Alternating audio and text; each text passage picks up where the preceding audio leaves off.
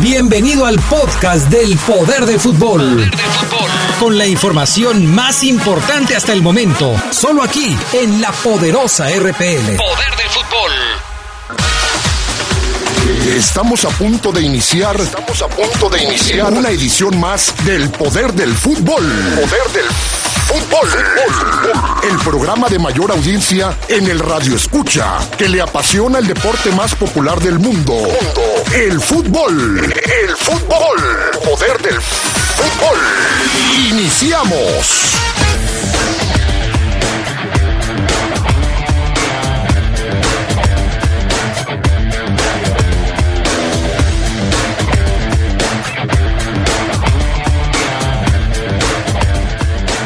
Jesús Godínez se convierte en jugador de la Fiera.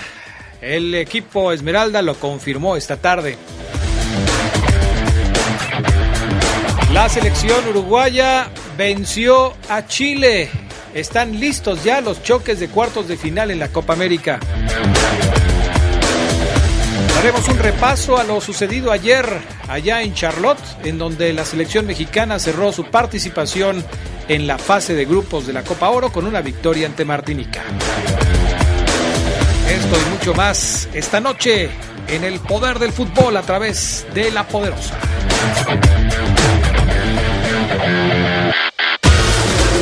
Estás en el poder del fútbol. Teléfonos en el estudio 773-2470, 773-3606 y 773-0362. Llámanos, llámanos y participa.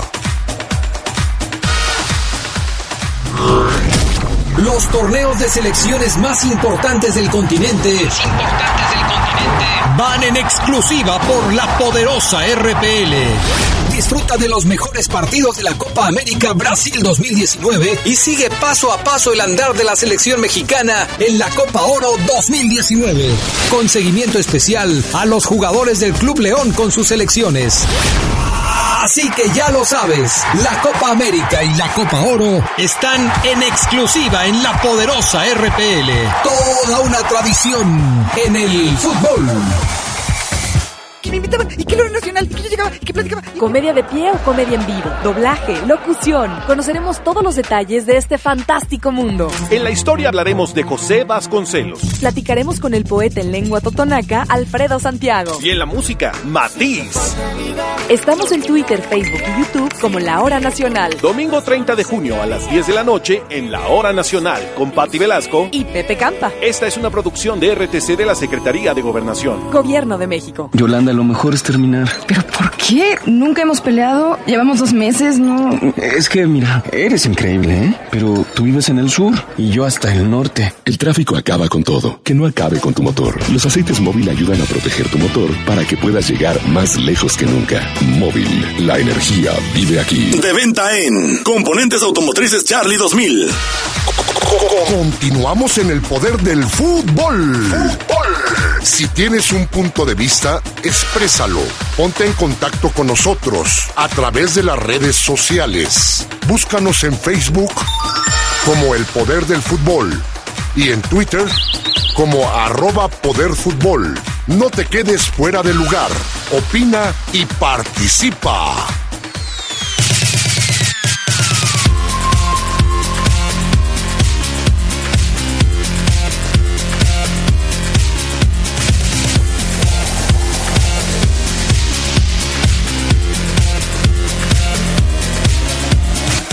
Amigos? ¿Cómo están ustedes? Muy buenas tardes. Bienvenidos al Poder del Fútbol, la edición nocturna de este eh, lunes 24 de junio del año 2019. Qué gusto saludarles. Ya estamos listos para arrancar con toda la información de la edición nocturna del Poder del Fútbol. Yo soy Adrián Castrejón, les saludo con gusto y también a mis compañeros. Carlos Contreras, ¿cómo estás? Muy buenas noches. Bien, Adrián, buenas noches, amigos del Poder del Fútbol, ya listos para pues la información como la que acabamos de ver, en la derrota de Chile, por supuesto, también más actividad en la eh, del fútbol internacional como el Mundial Femenil. Así es, saludo también con muchísimo gusto a mi compañero y amigo Gerardo Lugo Castillo. ¿Cómo estás, mi estimado Geras? Adrián Castrejón Castro, buenas noches a la buena gente de La Poderosa. Bien, aquí ya listos para hablar este lunes, lo decíamos en la tarde, era un lunes tormentoso por todo lo que se movió en relación a las Chivas. Sí, oye, Chivas y León y todo el asunto. Me voy a tomar una foto con mis lentes nuevos. Sí, la, la, no, espérate, está. Está, ahí estoy. De marca, por cierto. Una selfie con mis lentes nuevos. Fabián Luna, ¿cómo estás? Muy buenas noches. Hola, ¿qué tal a todos en la mesa? Hola, Adrián. eh, un saludo a toda la gente que nos escucha a través de La Poderosa.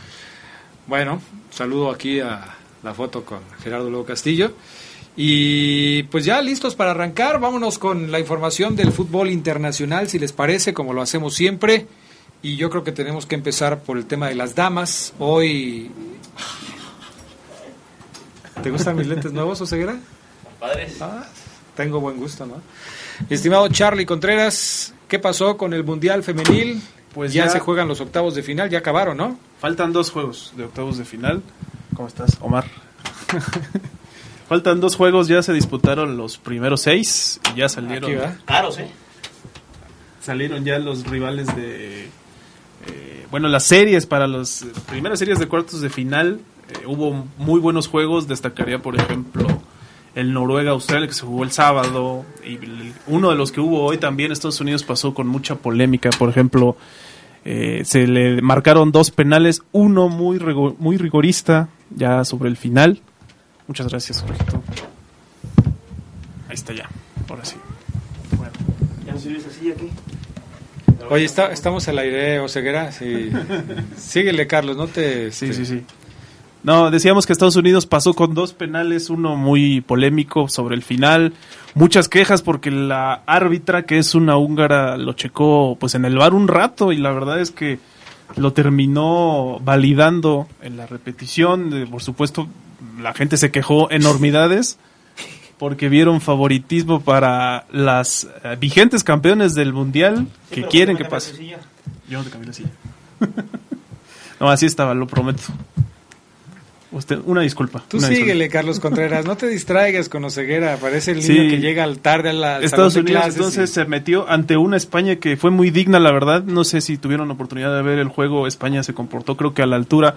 No llegó mucho a gol. De hecho, tuvo un disparo que fue su único tanto, un error en la salida de Estados Unidos. Y pues aprovecharon. Jennifer Hermoso fue la que marcó por las españolas. Y Estados Unidos tuvo muchos problemas. Se veía otra cosa, la verdad.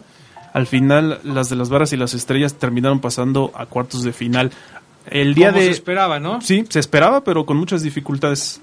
También le- finalizó la actividad del equipo sueco, que pasó 1 a 0, otro cerrado marcador, con gol de, Bla- gol de Blackstenius y un penal fallido por la parte del equipo de la hoja de Maple. Antes eh, pasó Francia, por supuesto, 2-1 a Brasil, otro buen, buen juego el día de ayer, eh, con goles de Gobán y Henry. Taisa fue la que descontó por el equipo brasileño. Y decía yo, el Norue- Noruega-Australia, un gran juego, la verdad. Eh, creo que ha sido de los mejores del Mundial, si no es que el mejor. Eh, Herlofsen adelantaba a las noruegas y cuando todo parecía que, perdón, sí, a las noruegas y cuando todo parecía que se iban a ir así 1 a 0, Kellon en un gol olímpico increíble, eh, pica en el área chica, se alcanza a meter y empata al 83. Con lo que hubo tiempo extra, Kennedy fue expulsado al 104, entonces para las australianas pues, se tornó muy difícil, las Matildas terminaron cayendo en penales, con su gran estrella Sam Kerr fallando uno de los decisivos. Los otros resultados, pues Alemania le ganó a Nigeria 3 a 0 e Inglaterra también, digamos, con comodidad o un poco más accesible 3 a 0 a Camerún. De tal suerte que ya están los primeros cuartos de final que se van a disputar el día 27, que es un, creo que de cualquier serie la verdad puede salir el campeón. En alguna está, el día del 27 está precisamente Noruega contra Inglaterra. El día 28 se va a jugar uno de los que pintaba para, pues la verdad, ser llegar más lejos. Francia lo está haciendo y lo hará contra Estados Unidos otro cuarto, otra serie de cuartos de final, la verdad muy atractiva por lo que, por las locales y por ser las campeonas de ahí se van a tener que ir, se va a tener que despedir alguna. Y el día 29, otra eh, de, las, eh, de los cuartos de final va a ser la reedición de la final de los Juegos Olímpicos de Río de Janeiro 2016 entre Alemania y Suecia. Mañana se van a disputar los últimos dos juegos de octavos. Italia contra China y eh, Países Bajos, que no Holanda, que luego nos regañan, pero Países Bajos contra Japón. De ahí saldrá la última serie de cuartos, creo yo, eh, muy atractiva. Cuatro de los eh, mejores ranqueados en la clasificación femenil de FIFA ya están en, en, cuartos de final y por supuesto las nórdicas que decíamos desde un principio son también rivales a vencer. Pues ya veremos, ya veremos, son dos partidos los que faltan, como ya mencionas. Eh, yo veo que Francia está, está fuerte, que tiene por supuesto el apoyo de su gente, son las locales, aunque les va a tocar contra Estados Unidos y eso me parece que les puede dificultar el avanzar a la ronda de las semifinales, pero pues eh, es eh, desde luego eh, un equipo favorito. Y Alemania, que pues, ya ha ganado en dos ocasiones el título, también es, es un equipo que puede ser eh, importante candidato para, para llegar hasta lo más lejos de este torneo. Tan Sí. difícil Estados Unidos para Francia como la silla para Omar Ceguera. No pudo nada más. No, ya no se puede. Y sí, el equipo de las barras y las estrellas pues tiene también de su lado la experiencia, ¿no? De ser campeonas. La verdad es que sí pintan, diría yo como favoritos, de no ser por la localía de las galas, que pues obviamente tienen eso de su favor, aunque por supuesto también tendrán el nerviosismo de ser las anfitrionas y de sacar la cara en su país. Bueno, pues ya veremos qué es lo que sucede. Eh, favoritas, Eh, si se atrevieran ustedes a dar un, un- un equipo favorito para ganar el Mundial Femenil, ¿a quién darían? No, Estados Unidos. Por la experiencia. Sí, por la experiencia y Fíjate que a mí me ha convencido mucho el fútbol de Inglaterra. Vamos a ver cómo les va ahora con las noruegas. Y por supuesto, cuando se empiece a, a enfrentar a los rivales que son grandes candidatos como Estados Unidos o como el propio, propio Francia en caso de avanzar a la semifinal. Voy con Inglaterra, pero sí, Estados Unidos, la verdad es que es otra cosa. Fabián Luna, Estados Unidos, me voy con ellas. Joseguera. Estados Unidos. Casi unánime. Bueno, yo, yo sí creo que Francia puede ser la campeona. Vamos a ver qué, qué es lo que sucede. Vamos a ir a pausa y enseguida regresamos con más del Poder del Fútbol, edición nocturna de este lunes a través de la poderosa RPL.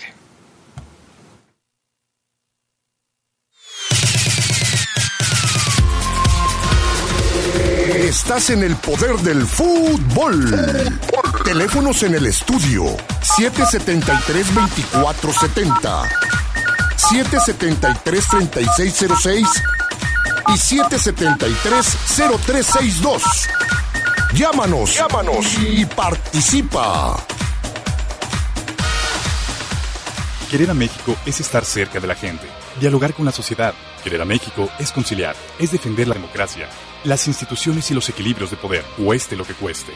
Gracias a todos los ciudadanos de Aguascalientes, Baja California, Durango, Puebla, Tamaulipas y Quintana Roo que libremente este pasado 2 de junio votaron por los candidatos de Acción Nacional. Marco Cortés, presidente CEN del PAN. Gracias porque juntos convertimos Acción Nacional en la alternativa y contrapeso de poder.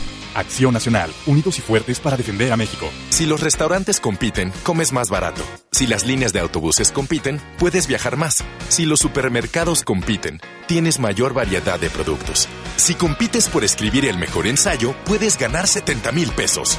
Si eres estudiante universitario, participa en el premio COFESE. Escribe un ensayo sobre competencia económica y regístralo en COFESE.mx antes del 28 de junio. Búscanos en nuestras redes sociales. Un México mejor es competencia de todos. Comisión Federal de Competencia Económica. Yolanda, lo mejor es terminar. ¿Pero por qué? Nunca hemos peleado. Llevamos dos meses, ¿no? Es que, mira, eres increíble, ¿eh? Pero tú vives en el sur y yo hasta el norte. El tráfico acaba con todo. Que no acabe con tu motor. Los aceites móvil ayudan a proteger tu motor para que puedas llegar más lejos que nunca. Móvil, la energía vive aquí. De venta en La Flecha de Oro Refaccionarias.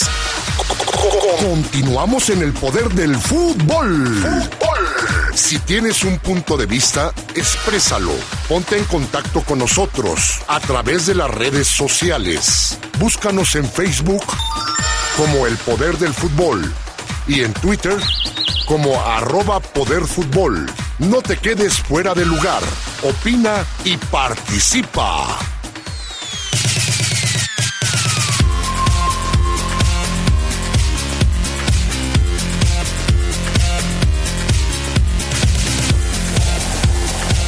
Bien amigos, pues estamos de regreso con más información para todos ustedes. Vámonos con la actividad de la Copa América que se disputó ya en su última fase de en en la última jornada de la fase de grupos, justamente el día de hoy. Y bueno, pues se jugaron los dos últimos partidos. Uruguay le quitó a Chile el invicto que llevaba después de las dos primeras jornadas. Le ganó 1 por 0 y Ecuador se va sin ganar este torneo, en este torneo. Apenas empató 1 por 1 contra la selección de Japón. Así termina la fase de grupos y están definidos ya eh, algunos encuentros que eh, se van a disputar en la siguiente ronda, ¿no? La ronda de los cuartos de final. Con gol de Ángel sí. Mena. Se fue con gol. Con que de, 1-1. que de nada sirve y no Sí, no, apareció no en toda la Copa la América. Copa, un tipo que ha venido a la baja desde que comenzó la liguilla del torneo anterior. Creo que nada más anotó en la ida contra Tijuana, ¿no?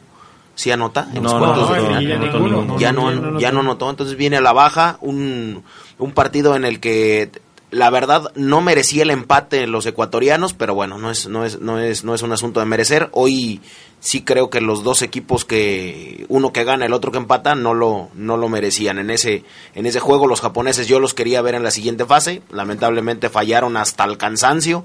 De hecho metieron un gol por ahí del 93 que no se los valieron.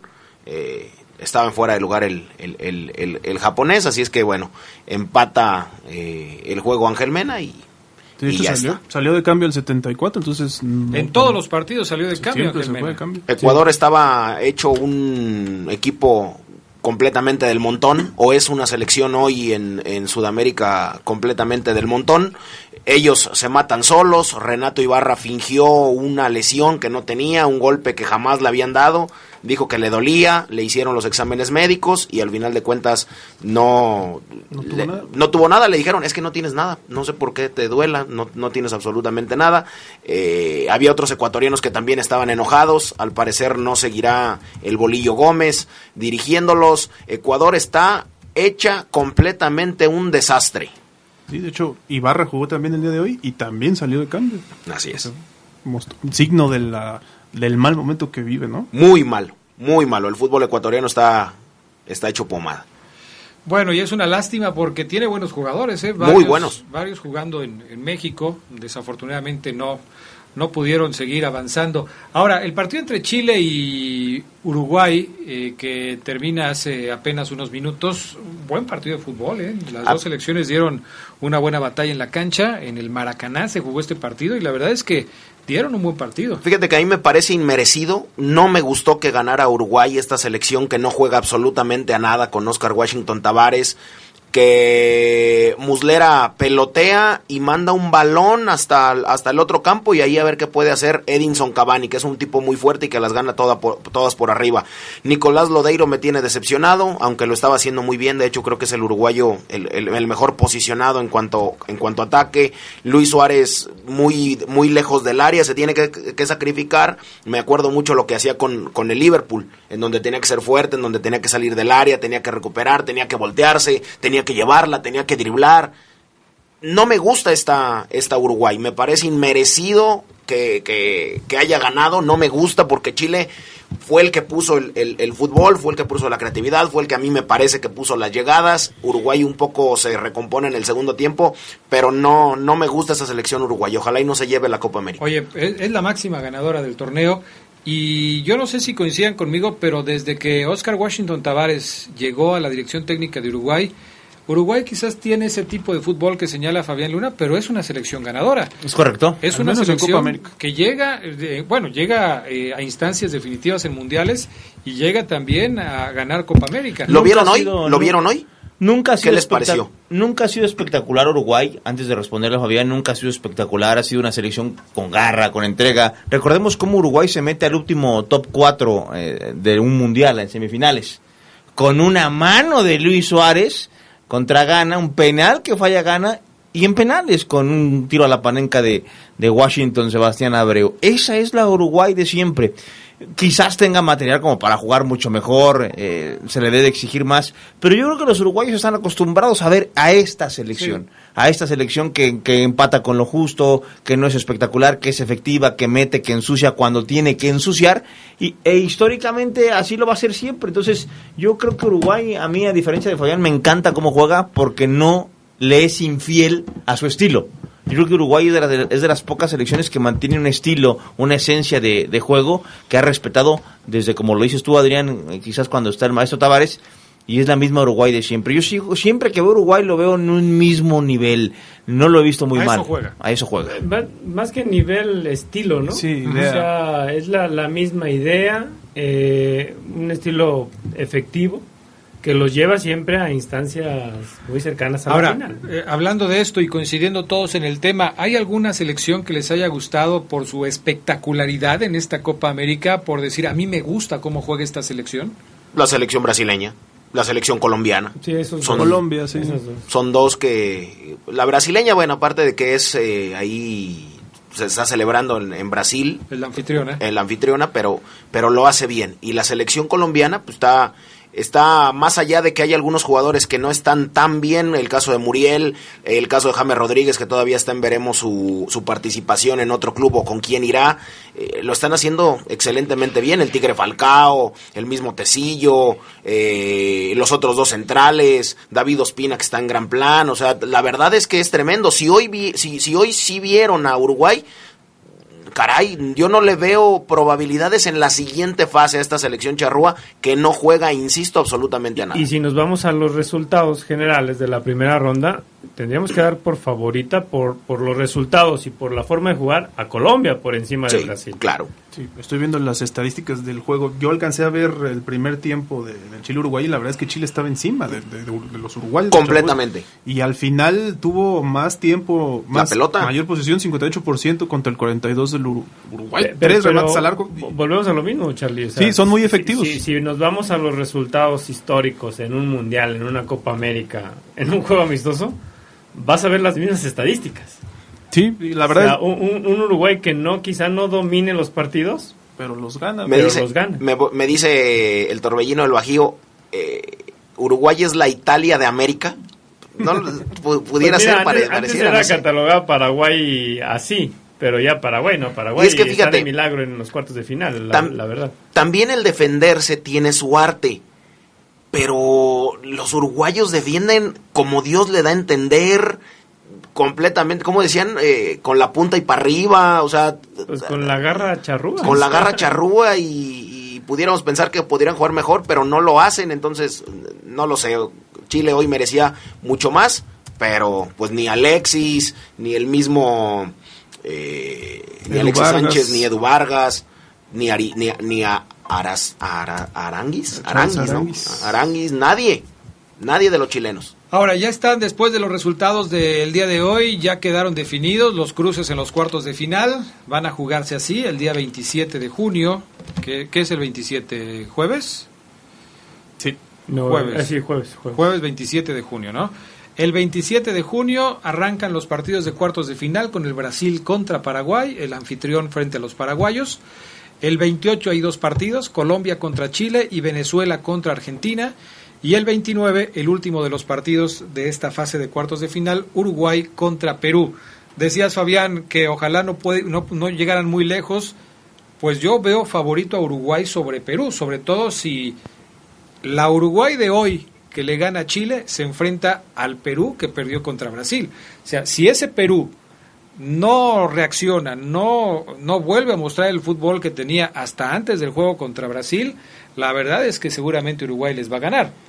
Sí, y, que el resultado entre Uruguay y Chile quizá no tenga tan contentos ni a los chilenos ni a los colombianos.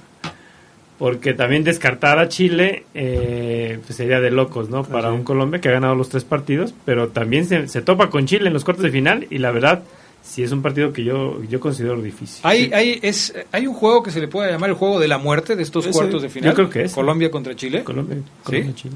Bueno. Sí, no, hasta incluso Argentina, Pues creo no. que tuvo ahí un toque de Dios. ¿no? Se clasifican los dos primeros y los, los dos primeros de cada grupo y los tres mejores terceros. Los dos mejores terceros. Los dos mejores. Porque nada más son tres grupos. Los dos mejores terceros. Ajá. Entonces es, el clasificado es, es, Paraguay. es Paraguay y Perú, ¿verdad? Y Perú. Ok. Así Ya es. está. Y los dos primeros de cada grupo.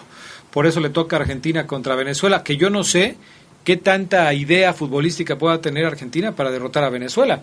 Porque si Venezuela le juega igual que como le jugó a Brasil, en donde los puso en jaque porque renunciaron totalmente al ataque y lo que hicieron fue defenderse eh, a ultranza y pues, si conseguían algo lo iban a aprovechar.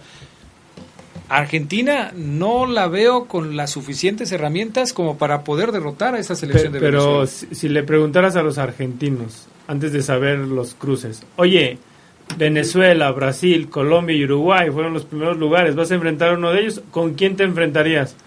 Dirían que Venezuela. Pues, A mí, bueno, si, si le quieres preguntar a un argentino, pues le tienes que preguntar al que tienes en la mesa, ¿no, Gerardo? Y ese soy yo. La verdad es que... Va a decir a la América de México, o sea, no. No, la verdad es que Argentina no va a tener ningún empacho, creo yo, en, en vencer a Venezuela. Venezuela yo la presumía mucho desde aquel juego contra la misma Argentina, que recordarán ustedes, allá en Londres. Venezuela gana ese partido, gana 3 a 1, si no me equivoco, allá en, en 2 a 1, 3 a 1 allá en Londres. Pero después lo que yo vi contra México, con una selección completamente titular, me decepcionó completamente la selección, la selección venezolana. Así es que tal vez pueda ser ríspido, pueda ser el pase como, como, como a sudor de sangre el de Argentina, pero sí creo que va a estar del otro lado. Y se podría ver las caras con Brasil en la semifinal, ¿no? sí. Del otro lado también podría darse un Colombia-Uruguay, un Chile-Uruguay otra vez, descartando a Perú por lo que ha hecho, ¿no? Pudiera decir Dudamel, yo ya le tengo tomada la selección, la medida a la selección argentina. Es que, es que algo, algo tienen las, las elecciones este, potencias, o que son consideradas como potencias, que tienen ese toque de, de las segundas oportunidades y de que saben aprovecharlas. Y, y que por algo ahorita yo creo que Argentina debe estar satisfecha de que les toca a Venezuela. Sí, muy satisfecha. Muy, muy, muy satisfecha. Bueno, pues ahí, a ver qué pasa. Los partidos, insisto, son jueves, viernes y sábado. Son los cuartos de final ya de la Copa América 2019. Yo sí creo que el agarrón entre Colombia y Chile, coincido con, todos ustedes, va a ser el partido a seguir. Por lo que ha mostrado Colombia, por lo que ha mostrado Chile, que es- aunque hoy haya perdido, me parece que ha dado buena batalla, tiene jugadores muy interesantes. Y había mucha crítica sobre la selección chilena antes de que arrancara el torneo, ¿eh? Se le criticaba mucho al técnico porque los resultados en, en la etapa de calificación, eh, o más bien en la etapa de, de- de partidos de preparación antes de llegar a la Copa América no habían sido muy buenos y se le criticaba por los llamados, por la gente que había dejado fuera. Bueno, hoy Chile ha demostrado que es, es un equipo que parece que está mejorando y veremos qué es lo que sucede ya en la siguiente ronda, que serán los cuartos de final de este torneo, que por supuesto tendremos a través de la Poderosa. Siga pendiente para que se entere de la programación que tendremos para ustedes este fin de semana. Se viene lo bueno, ¿eh? Se viene lo bueno de la Copa América y va a estar aquí en la Poderosa RPL. Vamos a pausa y enseguida regresamos con más del poder del fútbol a través de la Poderosa.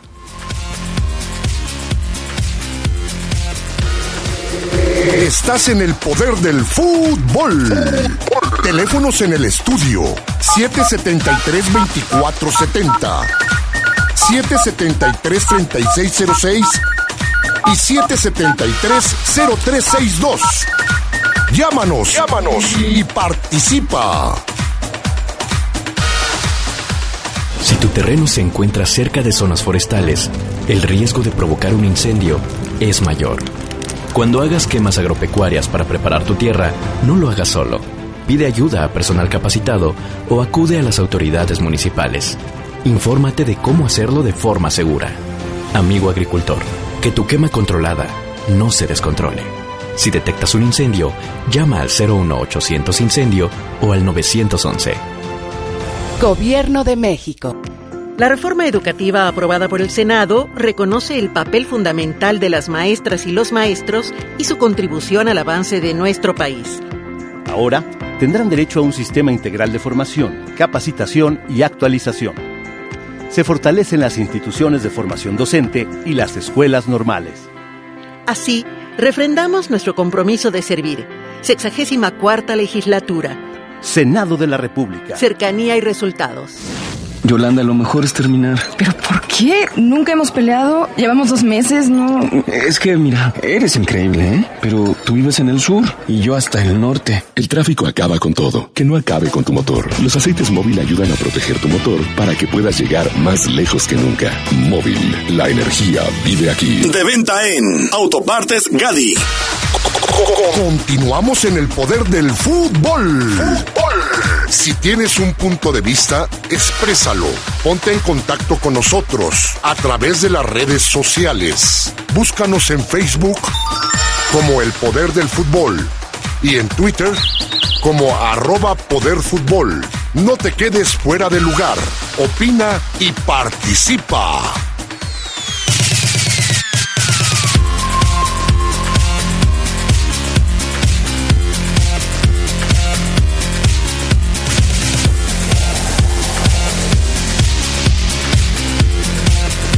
Bueno, ya estamos de regreso con más del poder del fútbol a través de la poderosa RPL. Vámonos con la Copa Oro.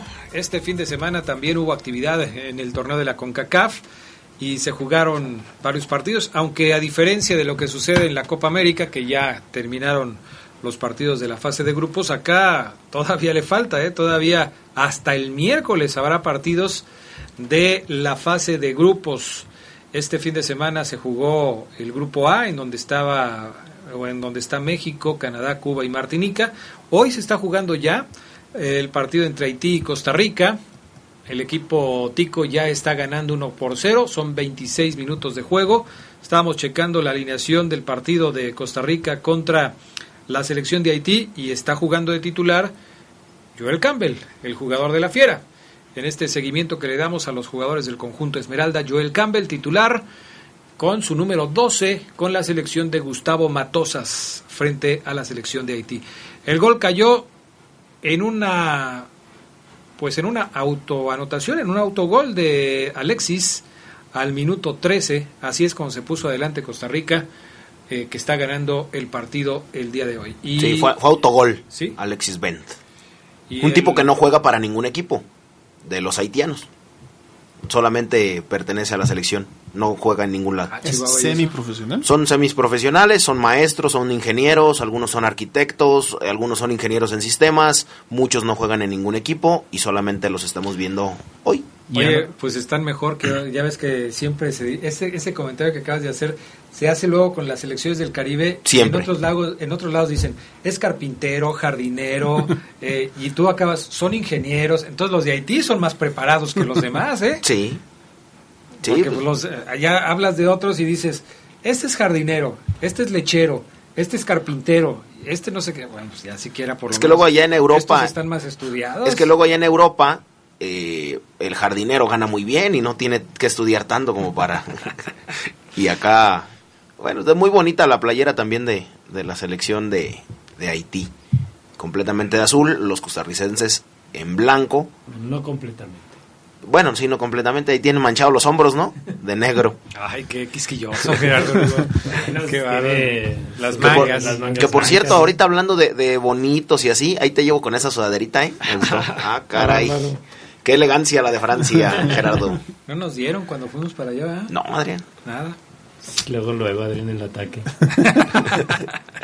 Es que me tengo que solidarizar con el Fafo Luna. Oye, este resultados del fin de semana en la Copa Oro. Eh, empezamos con lo que sucedió el sábado, en donde la selección de Guyana anotó su primer gol en la Copa Oro, pero perdió 4 por 2 frente a Panamá. Estados Unidos le ganó 6 goles por 0 a Trinidad y Tobago. Sin despeinarse, los gringos se llevaron la victoria 6 por 0 frente a Trinidad y Tobago. Ayer Canadá ante una mermada selección de Cuba que ya, pues lo bueno es que ya se acabó su participación ahí porque si duran una semana más se quedan sin nadie, ¿eh? todos están desertando de la selección cubana. ¿Cuántos fueron más adicionales? Cinco. Ya cinco en total. Sí, cinco en total. ¿Cuántos habíamos hecho el cálculo hace? eh, Pues ya- sí Bien, Que se quedaban con 15, ¿no? más Dijimos. o menos, ¿no? Los 23. pues pocos, más o ¿eh? menos, Pocos se pelaron. Yo pensé que también iban a ser más. Cinco en total. Cinco en Canadá total. le metió los mismos goles que México.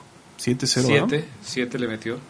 Y México que perdió este, la oportunidad de una goleada, apenas le ganó 3-2 a la selección de Martinica y vamos a hablar por supuesto de ese partido en donde la selección mexicana hizo algunos cambios, algunos ajustes.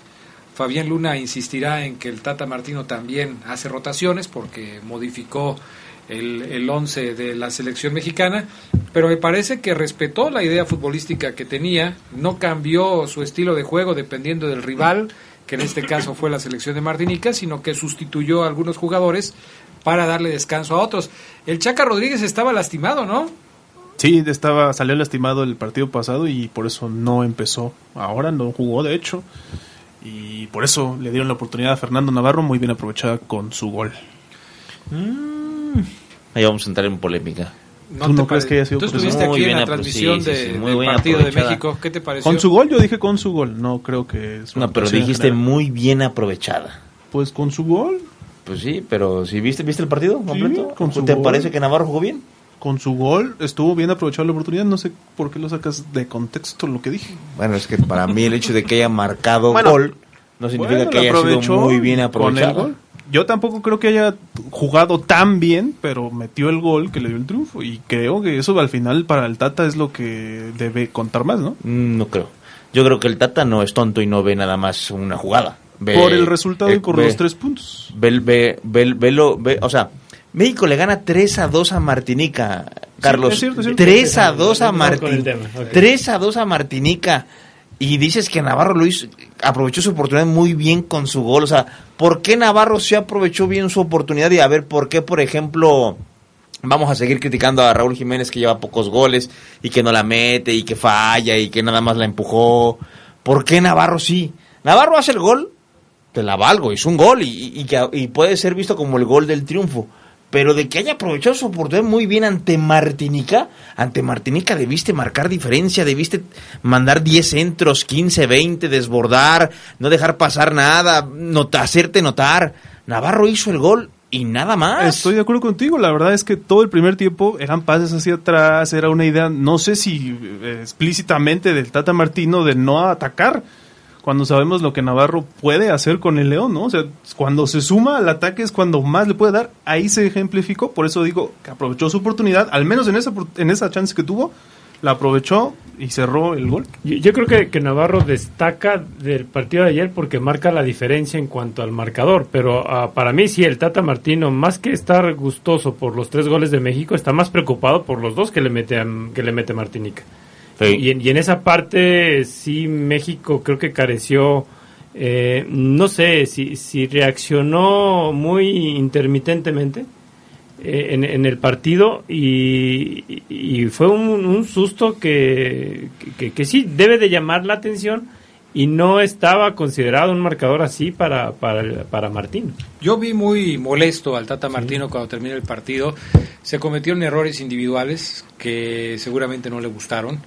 El equipo no funcionó como lo había venido haciendo y no sé qué tanto se deba a que a los cambios que, que hizo algunos por gusto y otros por necesidad. Por gusto, por darle descanso a algunos futbolistas y por necesidad los que no estaban al 100%. Pero es un hecho que el equipo mexicano dejó de hacer cosas ayer frente a la selección de Martinica y eso es lo que seguramente le molesta al Tata Martino. Independientemente del resultado, yo creo que el funcionamiento, esas etapas del juego en donde México no, no fue capaz de jugar bien al fútbol y en donde fue superado. Vuelve a aparecer el fantasma de las jugadas a balón parado. Un gol que les hacen de una manera impresionante. A veces no hay defensa contra este tipo de jugadas porque si el tirador lo hace como lo hizo ayer Pilsner, pues no va a haber forma de que lo puedas detener. Aquí el problema es por qué cometiste una falta. La Muy- falta que, que se comete ahí es una falta tonta De Montes, muy mala. que, que la verdad le da la oportunidad al equipo de Haití, que, de, de Haití, de, de Martinica. de poder hacer el gol. Quizás si no se hubiera cometido esa falta, no le hubieras dado al equipo rival la oportunidad de anotar. Y esto, se, se- si lo sumas al, al segundo gol, que es una jugada de un remate de cabeza, en donde sabemos que generalmente a México le cuesta trabajo defender en ese tipo de jugadas, pues te deja claro que sigue cometiendo errores el equipo mexicano, como aquella jugada de, de Néstor Araujo, en donde se quiso hacer el guapo, esconder una pelota, le robaron el balón y Canadá les hace el gol del partido. Entonces, sí creo que México eh, tiene, por supuesto, mucho más fútbol que Martinica, Pero Martinica no jugó mal al fútbol, creo que se sintieron motivados de enfrentar a México, su técnico supo cómo acomodarlos en la cancha y supieron sacar ventaja de los errores del equipo mexicano. México no juega mal al fútbol. Tiene el 70% la pelota por el 30% solamente de Martinica. Lo que pasa es que hay que, que, que, que analizar lo que México hace con la pelota. Que aunque tengas más tiempo la misma, es intrascendente. ¿Por qué? Por la rotación que hace normal Gerardo Martino, en donde le da descanso a algunos, en donde las lesiones eh, acapararon, pero al final de cuentas hace una rotación. Y si viene un bajón de nivel que lo vimos todos. En cuanto a un a punch de algún jugador creativo, en cuanto a los goles de los que deberían de hacer, en cuanto al, al peregrinar de, de los laterales por las bandas, que yo los vi muy atrás o muy alejados, la verdad es que no se me hace a mí que, que, México haya jugado mal, pero sí creo que faltó ese punch para culminar todas las jugadas que tuvieron. Yo estoy de acuerdo con Jared, la verdad es que ha sido, no sé si él coincide también, ha sido la actuación más preocupante del equipo mexicano en la era Martino, era ¿no? Martino. Porque un equipo con seis jugadores profesionales, solo le ganaste por un gol, te metieron dos. La verdad es que es alarmante para lo que viene. ¿no? Podría decirse a manera de disculpa que hubo muchos cambios, que hubo modificación en el plantel. Pero aún con eso, aunque armaras una selección mexicana con puros jugadores de la Liga MX, le tendrías que haber ganado holgadamente a la selección de Martinica y no, lo hiciste. No, y además, Adrián, deja tú los cambios. O sea, no creo que deba ser un argumento, ni siquiera mm, secundario.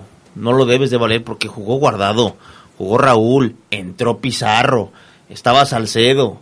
O sea, tenías a jugadores eh, europeos, tenías a jugadores importantes. No es que hayas cambiado brutalmente a tu selección y hayan jugado los de la liga. O sea, tuviste a una, a, a una base importante y como dice Fabián, tuviste la pelota, pero no supiste qué hacer con ella, o no quisiste, o te viste agrandado, no lo sé, pero a mí la verdad me aburrió bastante la selección, jugó para mí muy mal, porque para mí el hecho de tener la pelota no significa que estés jugando bien, a lo mejor el rival es feliz sin la pelota, ¿no? ¿Cuántos equipos hemos visto que sin la pelota eh, están cómodos porque juegan al contragolpe y lo hacen bastante bien? Para mí México jugó casi, casi, iba a decir basura, pero no, no, creo que es un término muy fuerte porque ganó el partido. Jugó muy mal, aburrido, eh, sin intención, eh, sin forma, en donde para mí nadie destaca, nadie quiso decir, bueno, bueno, entró Pizarro, hizo, hizo la jugada para el, eh, el segundo gol. Y a partir de ahí Pizarro no hizo otra, o sea, no destacaría yo inclusive a nadie en el partido. Es que no, no, no se esperaba también que, que Martinica jugara así. O sea, de, de hecho, yo vi la imagen donde, donde el, el, técnico de Martinica va y saluda a Martino. Y, y, yo dije, bueno, para ellos es como una anécdota, ¿no? Un resultado. como un resultado, como la selección de Angola con el Dream Team en, en, en Barcelona 92, que fueron a tomarse fotos con él. Eh, y, que cuando empiezas a ver cómo está parado Martinica, y, que también, o sea, tiene sus buenos detalles, como cuando tú, no sé, tienes un equipo y lo primero que dices, ¿saben qué? No va, hay que desordenarnos. Y así se la pasó a Martinica todo el tiempo. Yo, creo que sí mo mostró buenos detalles y, que México nunca, nunca aceleró a fondo. Siempre sobó el esférico, nada más lo paseó. Aparte, nos, nosotros hablamos desde el punto de vista en donde hay ignorancia. Y, me, y, no me refiero a y no me refiero al fútbol me refiero a, a no conocer a los a los jugadores. O sea nosotros nos, nos, concretamos a decir es que es Martinica no le pudimos ganar. Es que es Haití. Y por qué le está metiendo nada más uno y le está costando a Costa Rica marcarle el segundo a los haitianos digo si llega un chico como como como este tipo que le pidió la foto que yo no lo conozco a, a, Martino, pero aprendió y, entiende una filosofía de juego, bueno, hay que ver, hay que ver que también los haitianos pueden llegar y en este momento dispararon y, y si le pega bien eh, el, el 9 de, de, de, Haití, estuviera, estuviera cantando el narrador un gol, o sea, no son tan malos, ni México es tan bueno como cuando gana, ni estas elecciones son tan malas como cuando pierden. La verdad sí, deberíamos de, de echarnos un sí, chapuzón un poco Por más. supuesto que no se debe menospreciar a ninguna selección. Claro. ¿no? Y eso creo que es el mayor error de México, ¿no? Esos excesos de confianza. Un taconazo que decía ahorita Omar, un taconazo de Pizarro, o sea, cuando tienes que jugar con mayor seriedad, la verdad, este tipo de partidos. Primero para convencer y luego para pensar en lo que puede venir a futuro, que ya se van a venir rivales, puede ser un Costa Rica, puede ser un Haití, que te pueden plantear otro tipo de juego y te van a complicar más. Y a final de cuentas, bueno, México, todo esto que, que estamos comentando a lo mejor se va a enterrar, lo vamos a enterrar y lo vamos a, o lo vamos a sepultar en un ataúd y listo, lo vamos a meter llave porque México ganó y nos vamos a acordar de si es eliminado, de si es campeón nada más en la Copa Oro, ¿no? A lo mejor después ya, ¿cuántos quedó México contra Martinica? Y nos vamos a acordar, se le ganó y punto, hubiera sido un escándalo si se perdiera. Eh, al final de cuentas, se sigue invicto, lleva paso perfecto, el Tata Martino no puras victorias y listo, no pasa nada. Sí, no, es, es eh, un resultado hasta cierto punto anecdótico, pero sí, sí creo que la selección mexicana tiene un potencial mucho más importante que la selección de Martinica, aún con los avances que haya demostrado, aún con el buen fútbol que mostró el día de ayer, creo que la selección mexicana tuvo que haber ganado por un margen más amplio. No, eh, no, no se le disculpa al equipo mexicano simplemente porque Martinica jugó bien, porque jugó bien al fútbol, pero México debe tener las herramientas para poder superar a un equipo de una manera más amplia, como el que se presentó ayer en Charlotte, enfrentando a la selección mexicana. Vamos a pausa y enseguida regresamos. Tenemos pregunta ya en nuestras redes sociales para que participen. Si quieren contestar la pregunta también a través de nuestras líneas telefónicas, lo pueden hacer. Y la pregunta que hoy lanzamos para ustedes, amigos que nos acompañan esta noche del Poder del Fútbol, es eh, ¿Qué le aporta la llegada de Jesús Godínez al conjunto de los Esmeraldas de León? Hoy se confirmó que llega para jugar con los verdes. ¿Qué le aporta la llegada de Jesús Godínez al conjunto Esmeralda? Teléfono 773-2470, 773-3606, 773-2470 o nuestras redes sociales a través de las cuales también puede participar. Adrián nos dice Olimpia que están en desacuerdo con todos, pero no sé a qué tema. Me dice, tú diles que yo estoy en desacuerdo con todos. Bueno, no, no. Pues está, está difícil, ¿no? Porque, por ejemplo, Saludos. Aquí, si Fabián piensa una cosa y yo pienso otra y está a, a lo mejor ella piensa que no es la favorita Estados Unidos en el Mundial Femenino. Ajá. puede, ser. puede ser. Están de acuerdo con un comentario de cada quien. O a lo mejor piensa que los uruguayos Uruguay están, es, están, jugando tremendo en la Copa Oro. Digo, en la Copa América. Pero si es eso, entonces estaría de acuerdo con Oseguera pero a lo mejor no está de acuerdo en decir que, que lo vamos a meter el comentario en un ataúd y fatalista como lo hizo. bueno, ¿qué tal si lo seguimos pensando? Vamos a la pausa y después a ver si eh, logramos descifrar. Con la playera que trae Sabanero, Adrián. Puede ser, puede También. ser. Vamos a mensajes y regresamos. Estás en el poder del fútbol. Teléfonos en el estudio 773-2470, 773-3606 y 773-0362. Llámanos, llámanos y participa. Los torneos de selecciones más importantes del continente. Importantes del continente. Van en exclusiva por la poderosa RPL. Disfruta de los mejores partidos de la Copa América Brasil 2019 y sigue paso a paso el andar de la selección mexicana en la Copa Oro 2019. Con seguimiento especial a los jugadores del Club León con sus selecciones. Así que ya lo sabes, la Copa América y la Copa Oro están en exclusiva en la poderosa RPL. Toda una tradición en el fútbol. En la Secretaría de Marina trabajamos todos los días para fortalecer a nuestra nación. Personal naval y civil tiene el compromiso de construir un país próspero y pacífico. Mujeres y hombres cumplen su trabajo en igualdad de oportunidades, con pleno ejercicio de sus derechos humanos y laborales. Personas que brindan seguridad y confianza a la sociedad para juntos servir a México. Secretaría de Marina.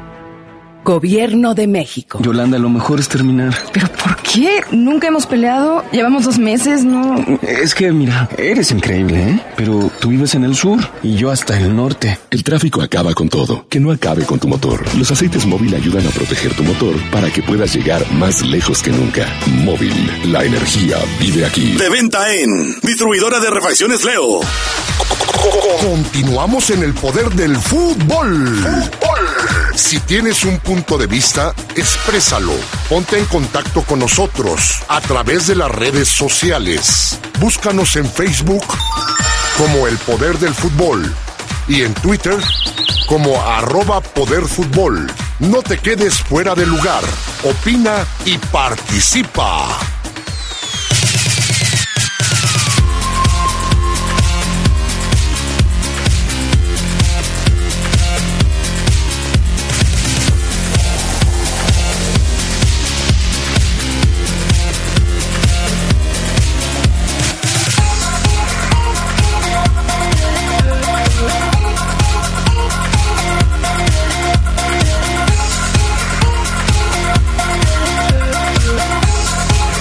Estamos de regreso con más del poder del fútbol. Vamos a entrar con detalle de lo que sucedió hoy, ¿no? Con el equipo de las Chivas del Guadalajara, información de la liga.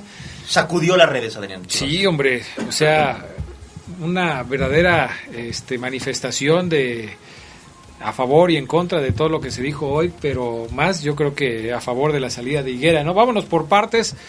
Primero, el comunicado de Jorge Vergara, que dice que pues eh, su hijo, Amauri, se va a quedar como el presidente de las Chivas.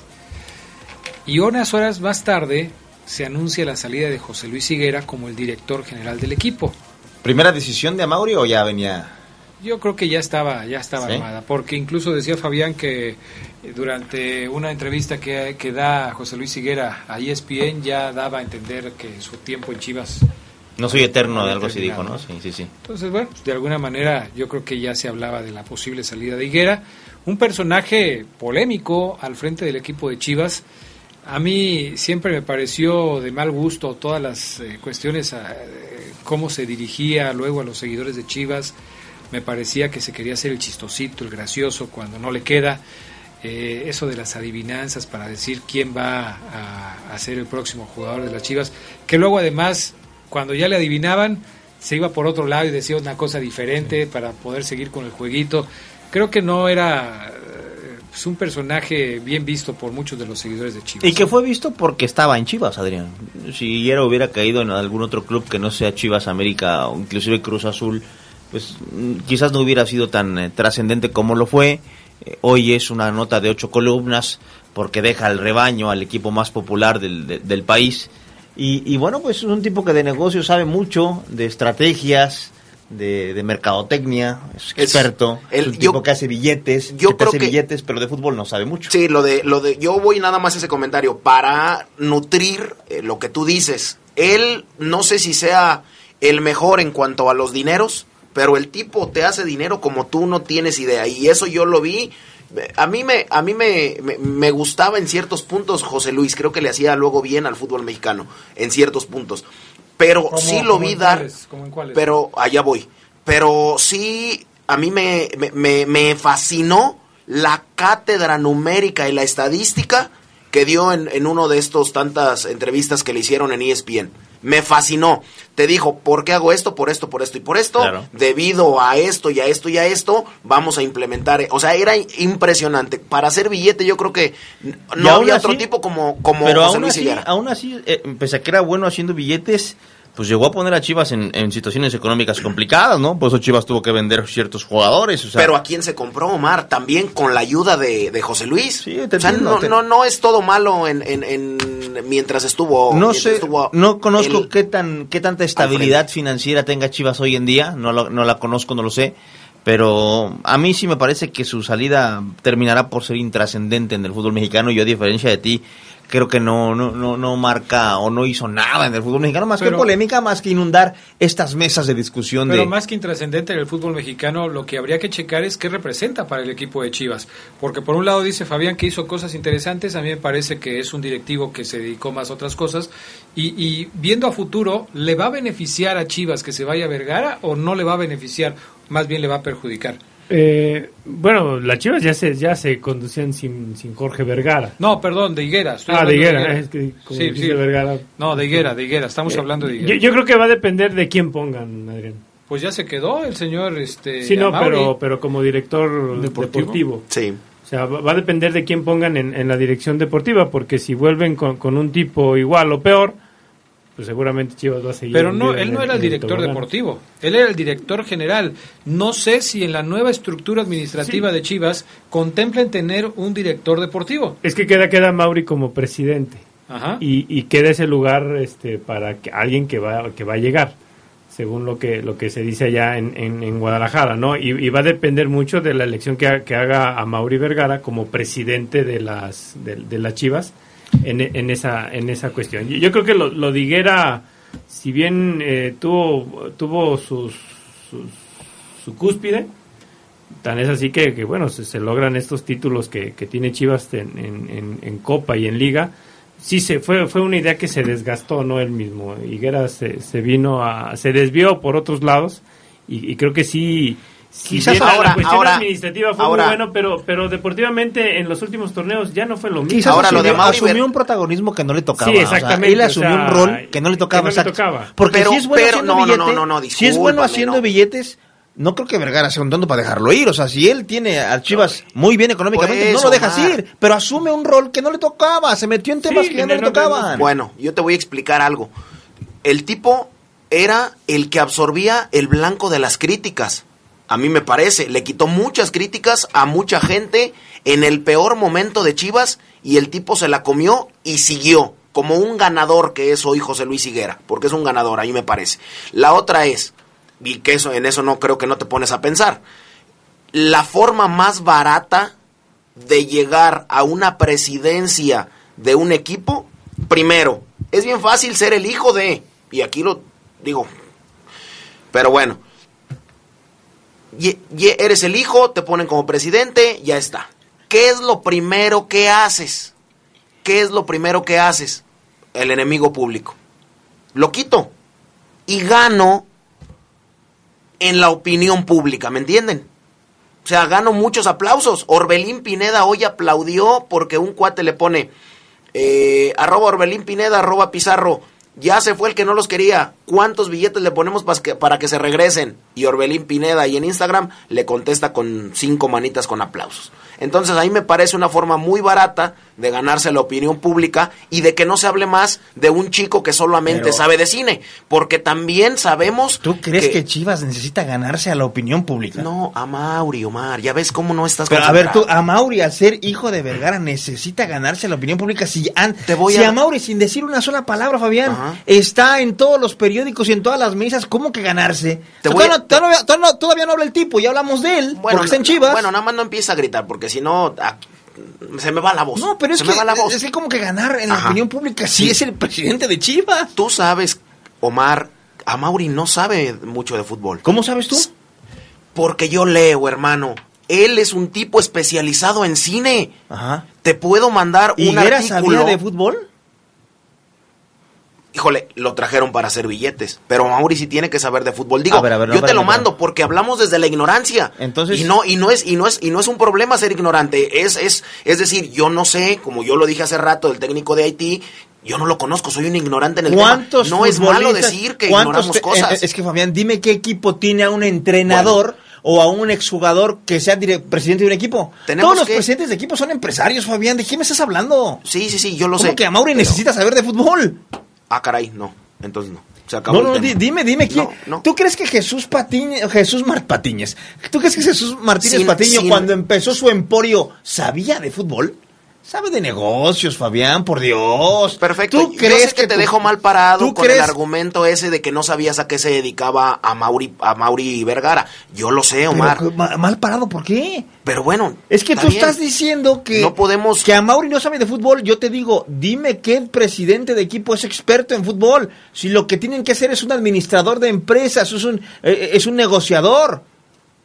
Por favor, o sea, o, o entonces, entonces Benjamín Galindo, Sague o Luis García o, o- o los que saben de fútbol serían los dueños de los equipos. No más que no tiene el dinero, ¿ah? Pues por eso. Entonces, ¿cómo, cómo dices que porque corren a Higuera, lo único que quiere a Mauri por ser hijo y que y, y- y algo que me parece, inclusive, no voy a decir pa- palabras groseras, pero el hecho No, de no, que no. digas que, que un hijo herede la chamba de su papá esté mal y es que es barato, cuidado, o sea, cuidado con lo que decimos, porque ¿en Ah, caray, dónde ¿pero está lo malo? ¿En dónde está lo malo? No, a mí ¿En dónde no. está el error de Chivas? Bueno, déjame explicarte, porque luego te digo que no podemos gritar y el que más y el que más grita es que te pareció barato. Discúlpame. No, El que más grita no es el que tiene la razón, Omar. Los ¿quién- gritos quién es la eso? forma más ruin de tratar de imponer una idea. ¿Quién ha Pero dicho bueno, eso? eh, vamos, tú lo estás haciendo, no me dejas hablar. Yo he dicho que y estás gritar gritando es- y estás alzando la voz. No, eso yo lo digo. No voy a hacer tu estilo, no Por voy a- eso, es mi estilo. ¿No te gusta? Sí, Renuncia, sí, vete a otra estación Bueno, donde creo que te hables estoy con poniendo- padres o creo con que te estoy poniendo yo una cátedra, pero bueno. ¿Cátedra y, y de te qué? estás enojando. Si y siempre estás te gano en los debates, bueno, siempre te gano. Está bien. Ya son las nueve, vamos Ajá. a Yo a lo ver, digo- es que, que Adrián, porque dijo que dijo que Higuera, que Higuera le venía bien al fútbol mexicano y no te respondió, ¿eh? Te dijo, a eso voy y no te respondió. Dice que a Mauri gana eh, lo único que quiere y no responde, no argumenta. Es el único, es el Tira único lugar. es, el, es el único lugar donde puedes gritar. Yo creo que sí va. A ver, a ver, habla, habla, Todo bien habla, en casa. argumenta, Todo argumenta, casa. argumenta. Adrián, vamos a una pausa. ¿Ya ves? He no ganado. tiene argumentos, es muy pobre su, su discurso. es muy pobre. ¿No te respondió? Vamos, eh, ¿Te respondió? No, no me respondió. ¿Está Vamos a ir a pausa y enseguida regresamos con más del poder del fútbol a través de la poderosa. Estás en el poder del fútbol. Teléfonos en el estudio 773-2470, 773-3606 y 773-0362. Llámanos, llámanos y participa.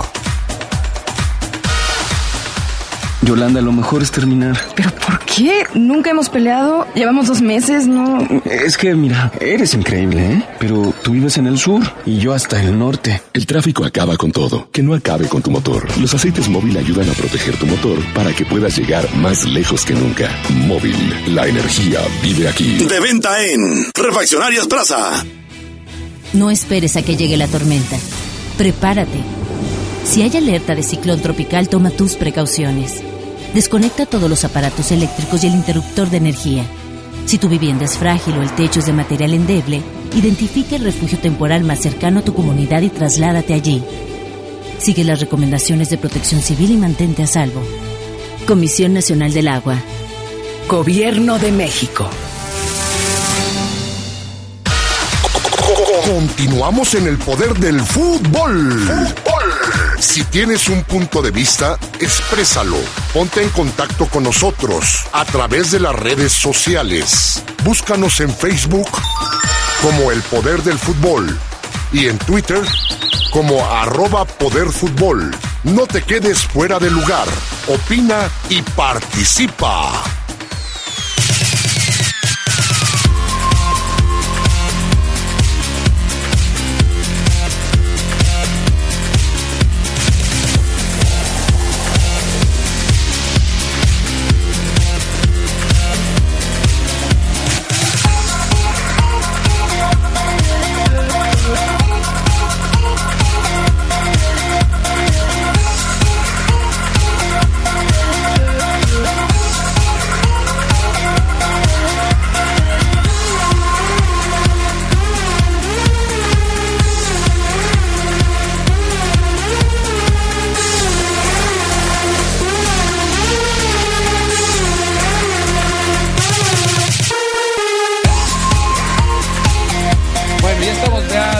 Un poco más tranquilos. eh, eso espero. Siempre hemos estado, tranquilos. No, Adrián. hombre, que- Apasionados de verdad. Ya que no lo tienen en el eslogan a otro lado, pues ya, ya lo podemos adoptar. Bueno. ya no lo tienen. ya no lo tienen. Bendito sea Dios. Bueno, pues este recuerden la pregunta, ya hay varias personas que están eh, respondiéndonos acá eh, la pregunta que tenemos para esta noche. ¿Qué le aporta la llegada de Jesús Godínez al conjunto de los Esmeraldas de León? Bueno, vámonos con el tema de eh, Joao Malek, este tristísimo accidente que se da ayer por la mañana que, que, bueno, pues a algunos les da tristeza, pero a otros les da mucho coraje por el resultado final de- del accidente, dos personas fallecidas, y que tiene hoy a este jugador que pues pintaba para ser un gran futbolista, y digo pintaba porque ya no sé qué va a pasar con su carrera, qué vaya a, suceder después de todo esto, eh, después del accidente en el que con su auto choca a otro vehículo y las dos personas que iban en el otro vehículo fallecen. Dos personas que incluso acababan de contraer matrimonio por el civil y que el domingo se iban a, a casar por la iglesia. Terrible accidente ayer en la ciudad de Guadalajara y terrible la situación de Joao Malek. Terrible y todo por, dicen, dicen, leía algunos tweets, todo por no pedir un Uber. Si te vas a ir a divertir, si te vas a ir a poner borracho, ¿no? Muchos creen que es válido, que, ay, me voy a poner borracho, lo merezco. Si vas a hacer eso, pues vete en taxi, ¿no? Vete en Uber. ¿Por qué Pero te ríes. Habanero? Pero bueno, o sea, es increíble este el accidente y se acabó. 20 años, ¿no? 20 años tiene Fíjate, Malek. fíjate Qué que hay, hay, hay asuntos con, con la fiscalía de, de Zapopan porque ya comienza a haber asuntos que no cuadran.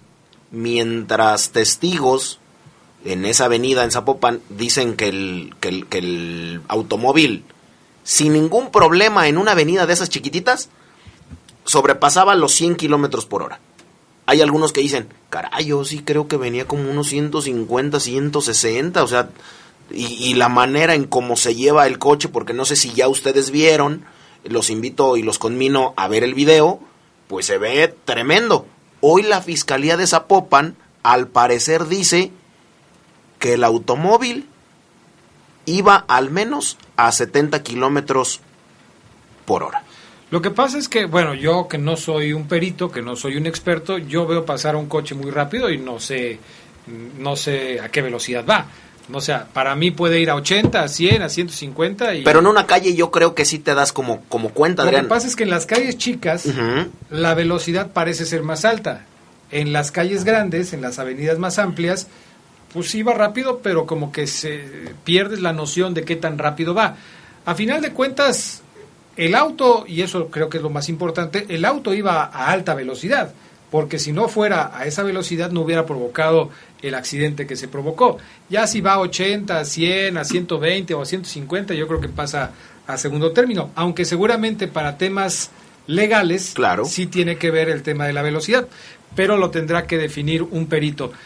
Creo que a final de cuentas, más importante que la velocidad es el hecho de definir si Joao Malek estaba intoxicado con alcohol. Pues Porque hoy en dicen que de estaba sobrio, que no traía alcohol.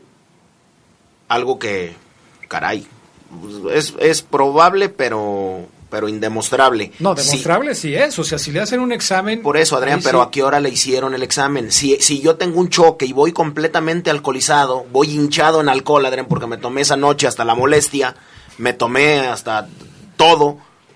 Si me accidento me llevan al hospital, pero ahí no me pueden hacer el alcoholímetro cuando me tienen que, que, que ver, que sacar ra- radiografías, resonancias, tomografías y demás. No, pero no te Adrián, hacen, no te si hacen me lo el alcoholímetro, te hacen un examen de alcohol si en me, lo, si me lo haces tú a las 12 del día, pues yo, yo creo que ya no voy a tener tanto alcohol en mis venas. Bueno, eso, eso es- puede, puede que tenga razón, pero algún vestigio de alcohol tiene que haber. Y seguramente si lo detuvieron y si lo llevaron a que eh, atenderlo por el problema que tuvo físico de- después del choque, eh, hay protocolos que se tienen que seguir. Y él seguramente tuvo que haber pasado por un examen, no precisamente de alcoholímetro tradicional, sino... Piensas mal y acertarás. El que paga manda y le puedes decir Ah, tú bueno. en el hospital eh, privado. eh, mató a dos personas, un chico de 33 y una persona de 26 años. Eh, la chica tenía 26, el joven tenía 33 años, iban a una prueba de maquillaje, se habían casado un día antes al civil, se iban a casar al- al- a la iglesia, pero es increíble que pasen estas cosas y que hoy Joao iba manejando a 70, estaba completamente sobrio cuando lo vimos en un video a las 3 de la mañana en un antro, entonces ya está, cobró la vida de dos personas, de Eso- dos seres humanos. Eso es, eso es lo que a final de cuentas importa y que las autoridades logren determinar lo que realmente sucedió. Eh, mira, hay, hay ocasiones en las que a veces ni siquiera con todos los elementos se puede proceder contra un infractor de esta naturaleza.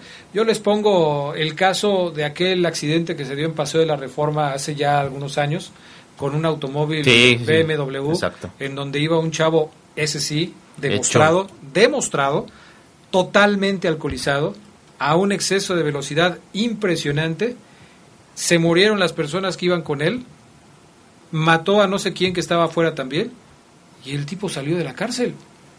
¿Por qué? Pues por, las, eh, por los temas legales que a veces los abogados saben manejar y que eh, encuentran los, los huecos que tiene la ley para poderlo hacer. Es lamentable que en México se sigan presentando estas cosas y bueno, si, si el chico es culpable, como ya un mayor de edad que es, tendrá que enfrentar las consecuencias de lo que hizo, porque, porque eh, hay, que, hay que poner ejemplos y esos ejemplos tienen que ser duros, ¿no? El asunto es que se le pueda comprobar lo que hizo y, y todo esto tendrá que hacerlo la Fiscalía para poder llegar a, a- a la conclusión Y, del y caso. que a veces no, no siempre el hecho de que lo legal te exonere o no.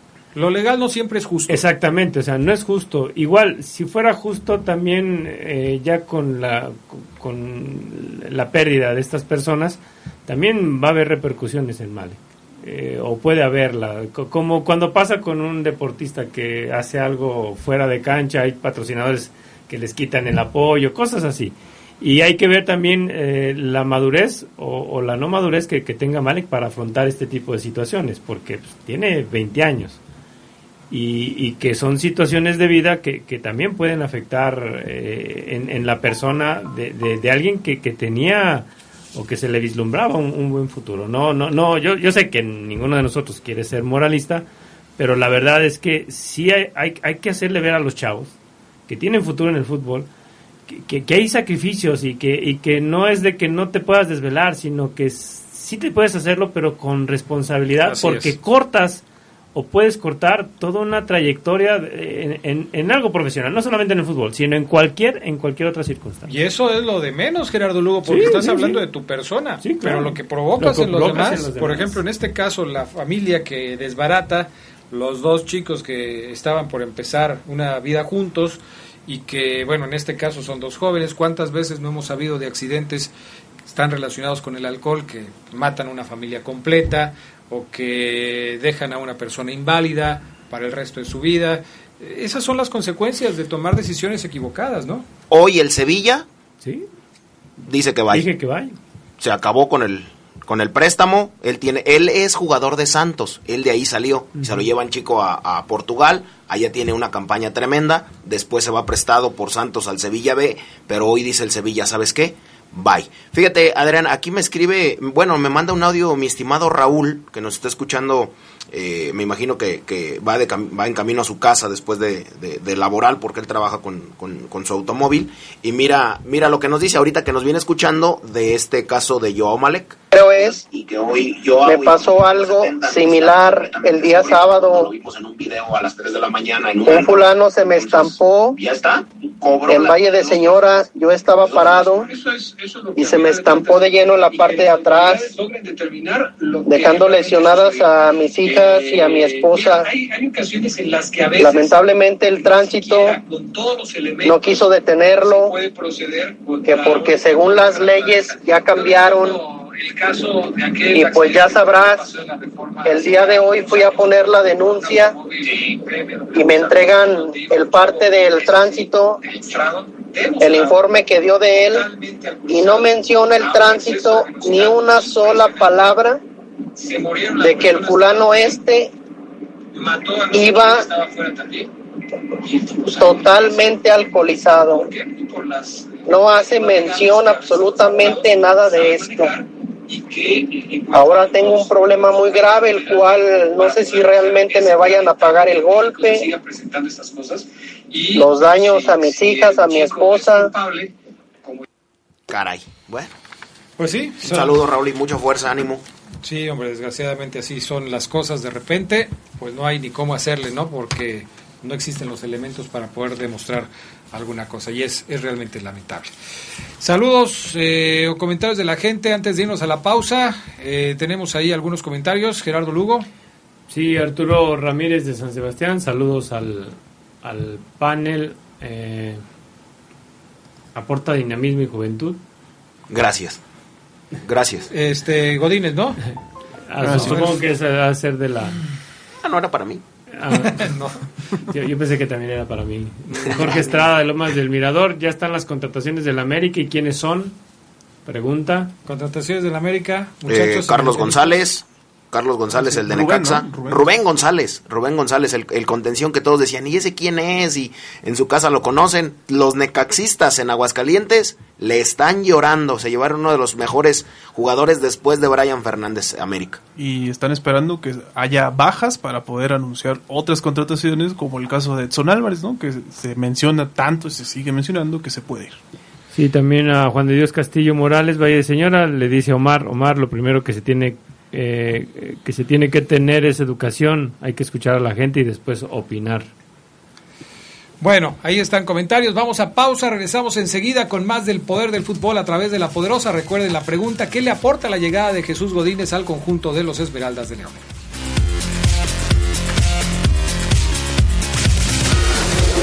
Estás en el poder del fútbol.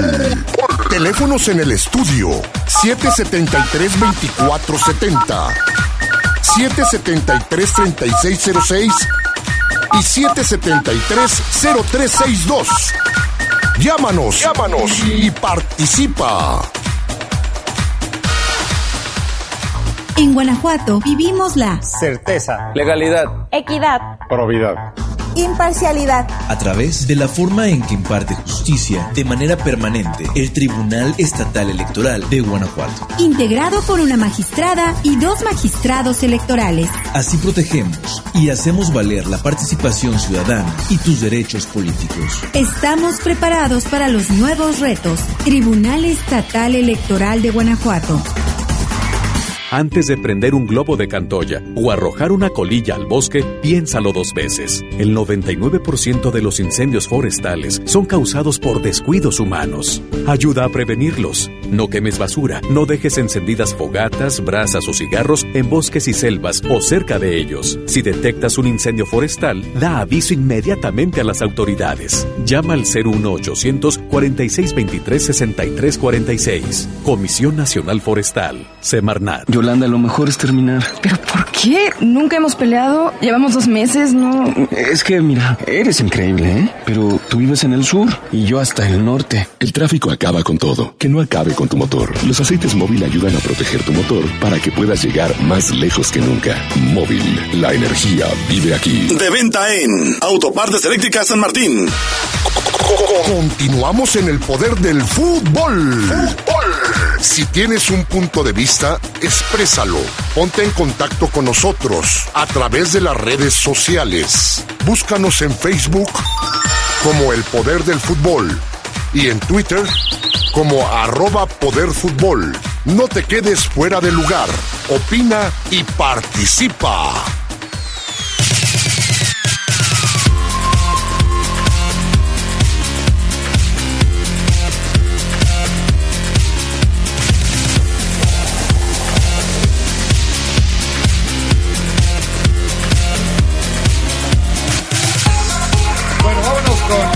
Información del conjunto Esmeralda. Hoy teníamos o tenemos la pregunta para que todos ustedes nos ayuden a responderla. Vamos a leerla a algunos de los comentarios de la gente que ya nos está respondiendo. ¿Qué opinan de la llegada de Jesús Godínez al conjunto Esmeralda? ¿Qué le va a aportar Godínez al conjunto de los verdes? Es la pregunta que tenemos hoy. Pero vamos a, a platicarles cómo es que sucedió todo esto porque hace apenas unos días eh, se descartaba prácticamente su llegada al equipo, ¿no? Se hablaba, el propio Nacho Ambriz decía el pasado fin de semana que el jugador no llegaría. Sí, Adrián, fíjate, le mando un saludo a Adrián Prado que nos está escuchando en la Ciudad de México y a mi, y a mi estimado Ernesto Gómez también.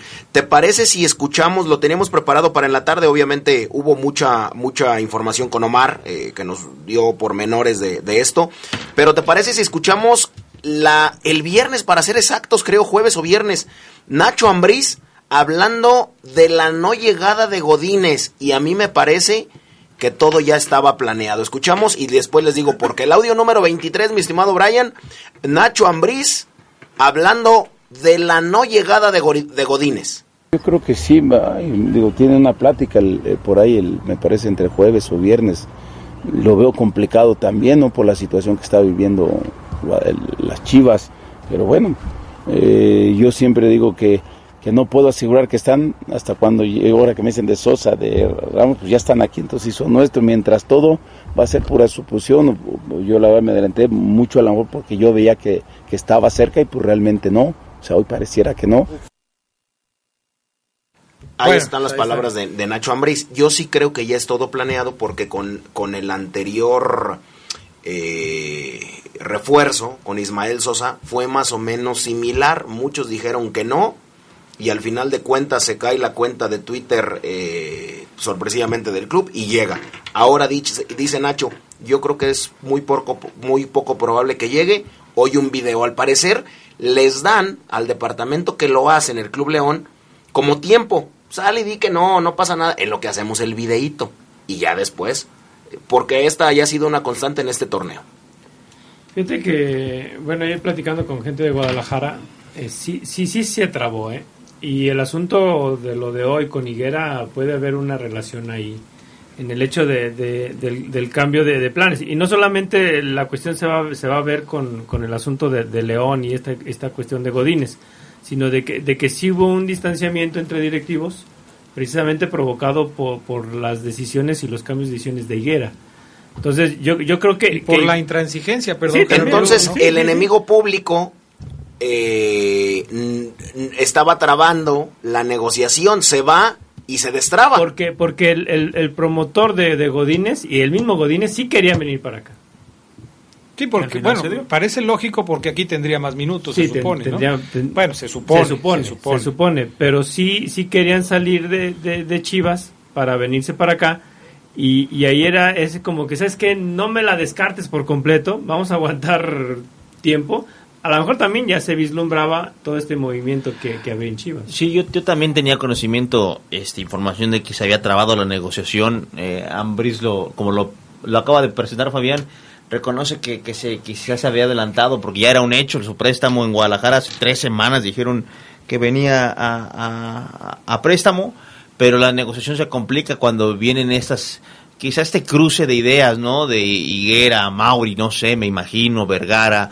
Yo, yo siento que hay que darle por aquí, no, yo siento que por acá. Lo La- que dijo Fassi. Lo que dijo de Fassi. valía, que, que dudaba que es valía los correcto. 15 millones. Y como, y como Higuera, o sea, asumía esas decisiones cuando declaran la semana del fútbol que, que no quiere nada. No, no, no. Si lo quieren, que lo paguen. Ya saben cuánto cuesta. Hablando de Macías, pues eh, se complica todo, se frena, se pausa.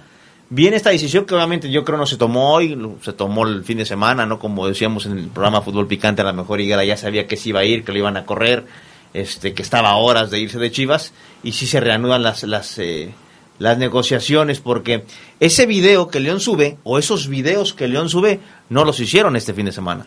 Esos videos ya estaban hechos, pero estaban ahí en pausa porque Congelados. hasta que se Ahora, activara todo. eh, eh, pareciera que, que la cosa es muy simple.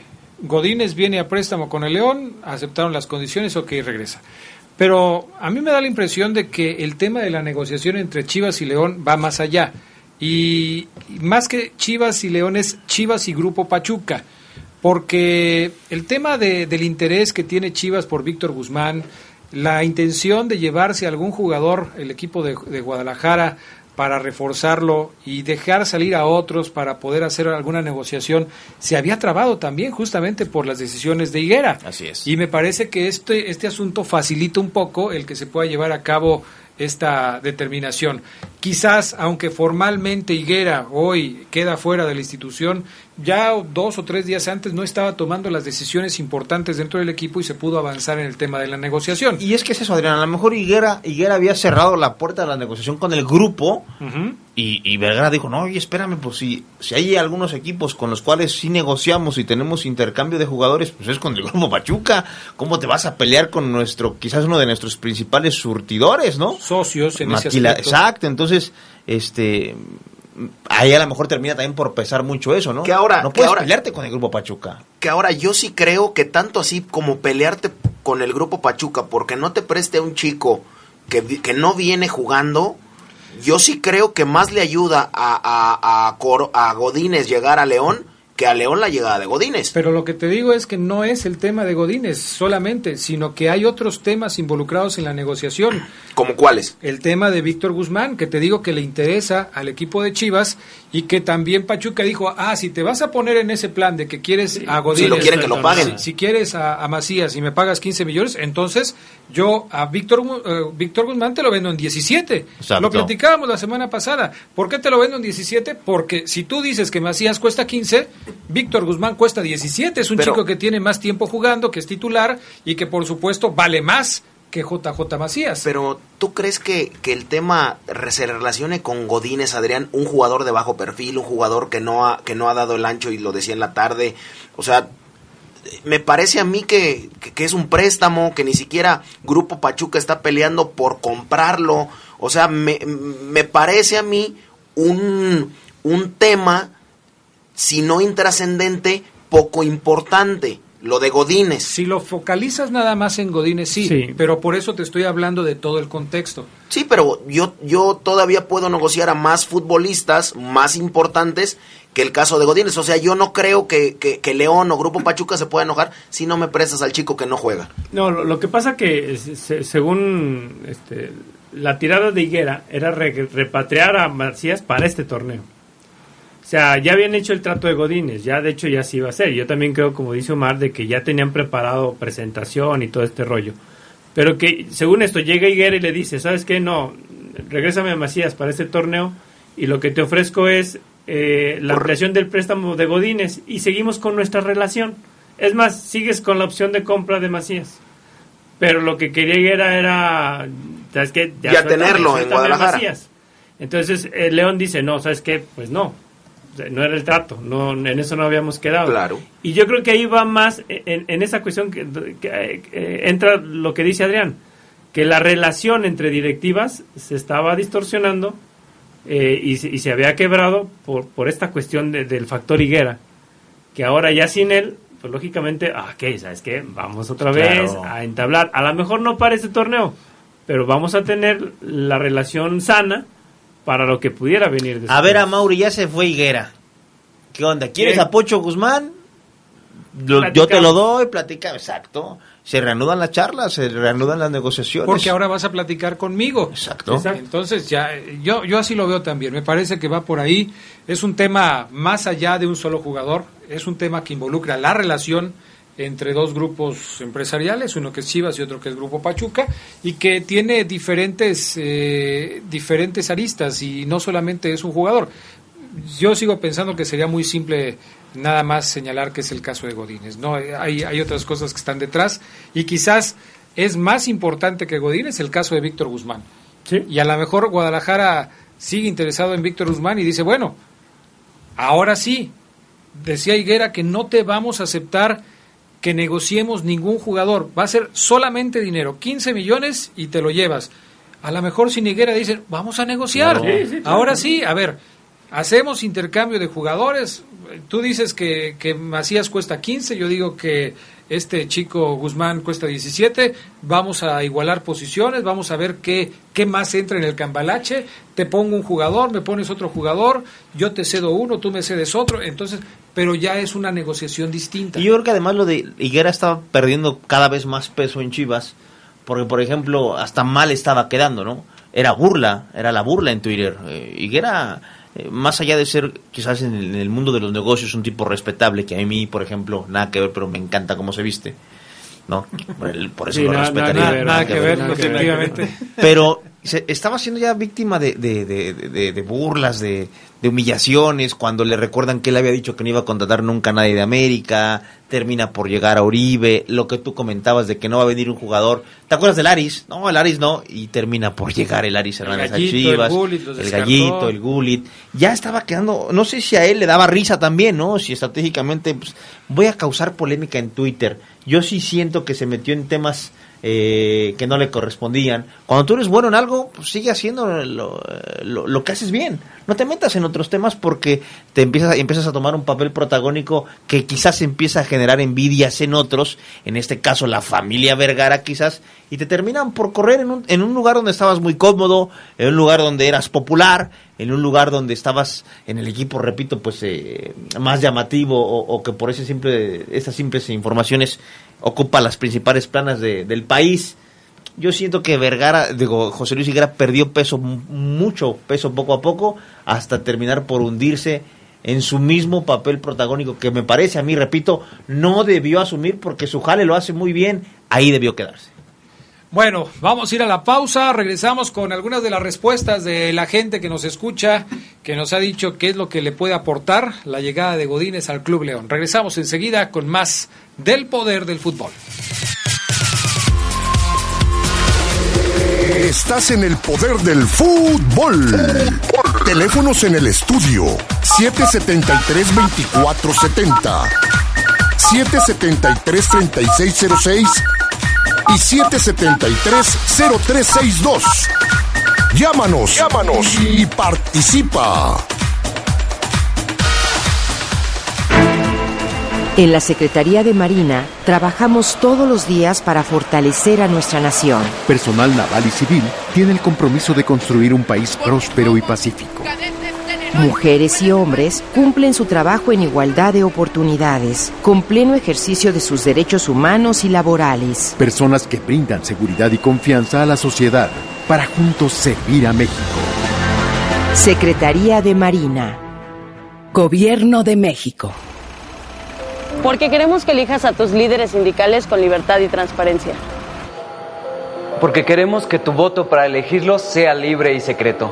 Porque queremos juicios laborales más rápidos y transparentes. Con la reforma laboral aprobada por la Cámara de Diputados, se fortalece la democracia sindical y la transparencia. Ahora nuestro trabajo es más importante. Y el mío. Y el mío.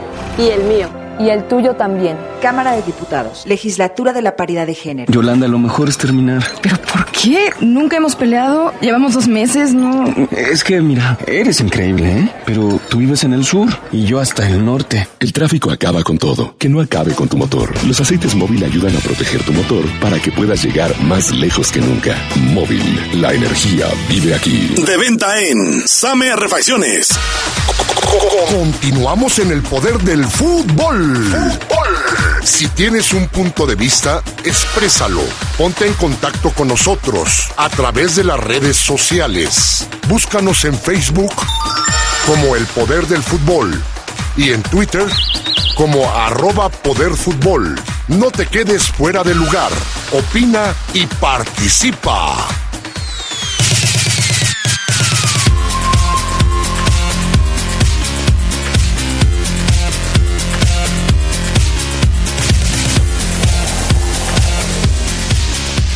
Bueno, ya estamos de regreso. A ver, comentarios en la página de Facebook del Poder del Fútbol con la pregunta que hicimos, ¿qué le aportará la llegada de Godínez al Club León? Eh, dice, por ejemplo, Arturo Contreras, ¿no es nada tuyo? Que yo sepa, no. Dice, nada, ya que es un jugador muy joven que al igual que Macías llegó a probar suerte. Aquí se necesitan jugadores consolidados. Octavio Hernández, ¿para cuándo sacan a uno de la cantera de León o no trabajan? Jonathan Rico será un buen revulsivo como recambio en los partidos, eso se espera. Jorge Padilla callará bocas, igual que Macías. Ricky el Jair Ramírez dice, aquí en La Fiera solo los hace valer más a los nuevos integrantes que vienen de afuera. Aquí sí aprenden el verdadero fútbol y a sudar la playera. Y aquí sí aprenden a aportar al equipo. Julio Rocha, esperemos que mucho, producto de gallina, dice Julio Rocha, y Pedro Loza Martínez, que ahora sí el Club León va con todo, vamos con todo, dice con la llegada de Godínez.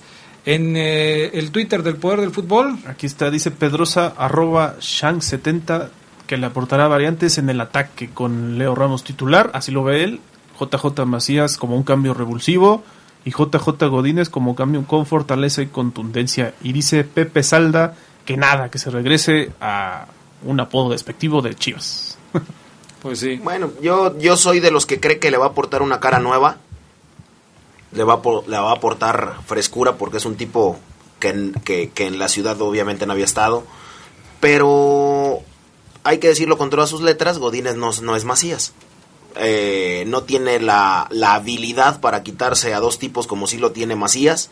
No tiene la velocidad como para dejarlos atrás. Y mucho menos tiene la definición que sí tiene Macías.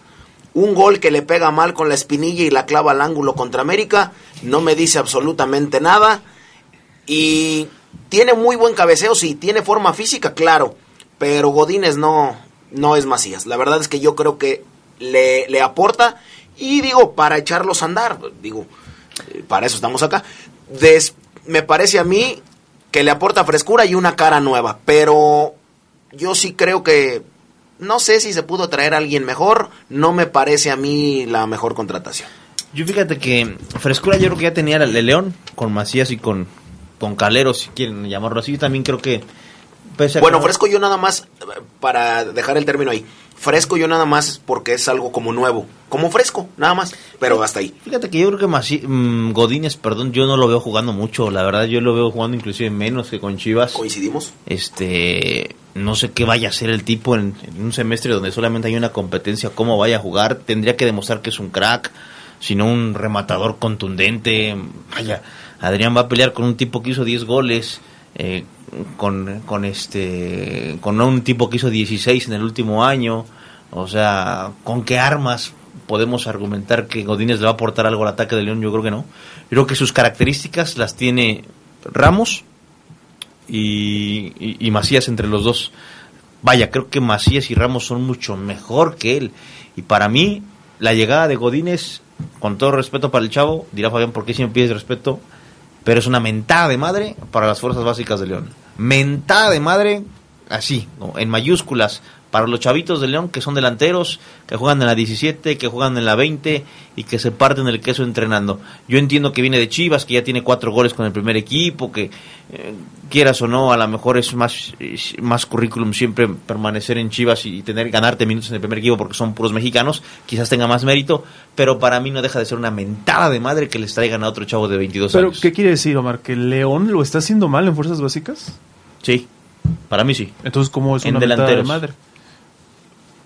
O sea, si lo está haciendo mal, sí se justifica que traigan a un jugador, Es que ¿no? parte de no, es que parte de, me explico, par- parte del mal trabajo, Charlie, es no subirlos al primer equipo. No llevar a un darles esa confianza. O sea, puede haber, el delantero de la 20 o el delantero de 17 puede ser que no sea un gran jugador.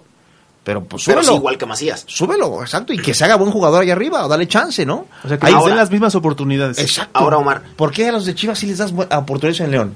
¿Cierto? Una, una pregunta muy, muy específica.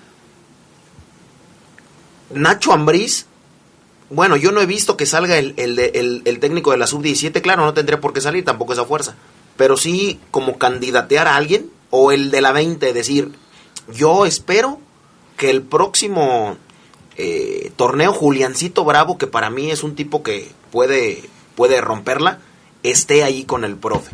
¿Por qué Nacho Ambriz no tiene a nadie? Yo sí me, a mí sí me parece que, que el club está haciendo un mal trabajo, como lo dice Omar, y aunado a que los chicos no tienen calidad.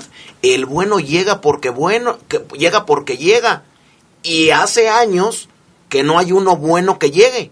El último delantero bueno leonés que no esté retirado, ni esté jugando en Guatemala, ni esté jugando en Honduras, ni esté jugando en El Salvador, ¿quién fue? No, pues, Chico que esté actualmente Pero activo. de, de la cantera. Delantero Yo, canterano leonés. Yo, por ejemplo, le veía mucho futuro a Jair Ruiz, le veía futuro... No a- existe hoy. no existe. Alan Magaña. Me Aldo, parece, Aldo. Aldo. Magaña, pero me parece que el tipo Bueno, yo te es lo dije. un Godínez. o sea, pero si tú pones a Magaña y a Godínez, dices, bueno, pues Claro. quédate con el tuyo, ¿no? Sí. O Claudio. González, por ejemplo. Claudio, Claudio González, González. ¿Él sí hizo goles, aprovechó? hizo O ya goles. tenía 26, quizás puede ser el- su, su, su peor enemigo, el hecho de que haya tenido ya 26 años. Hoy está en Correcaminos. Aldo, Aldo Magaña, yo me cansé de decirlo. El único error es, es haber quedado en todas las categorías campeón goleador. Ese fue su error.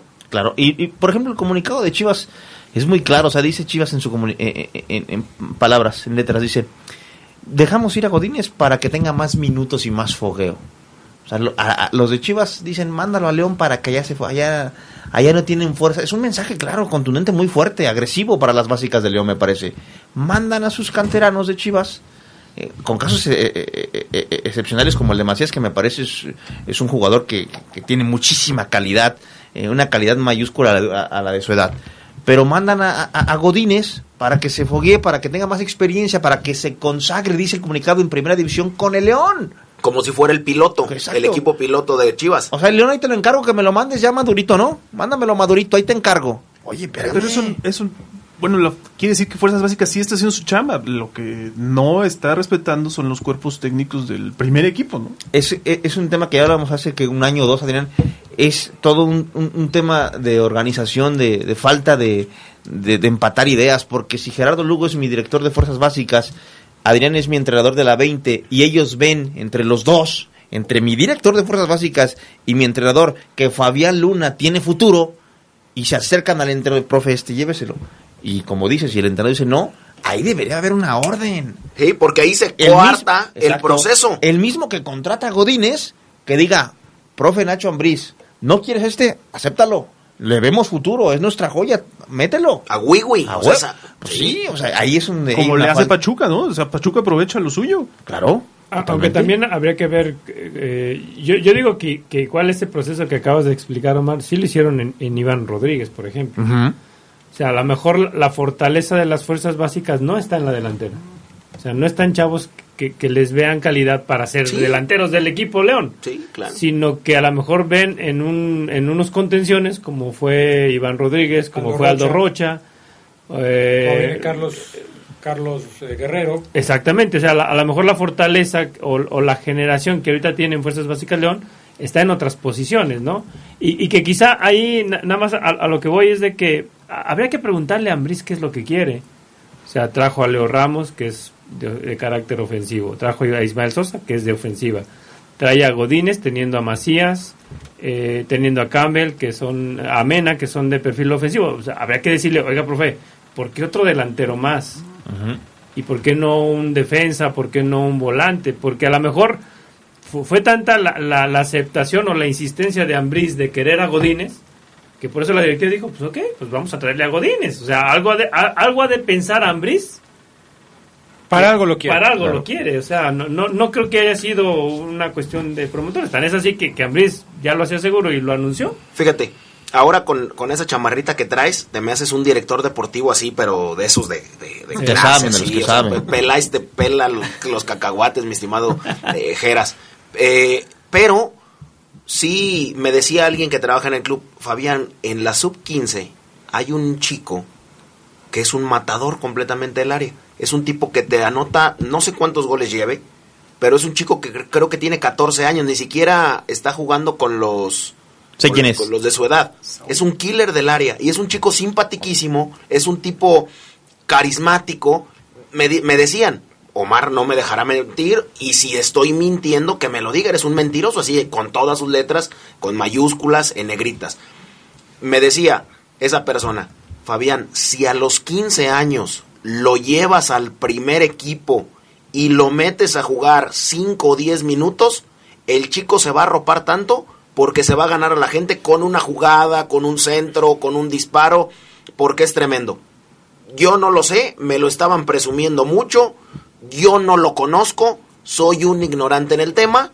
Omar me parece que está sabiendo bajo la descripción que yo estoy dando con el paradero del chico.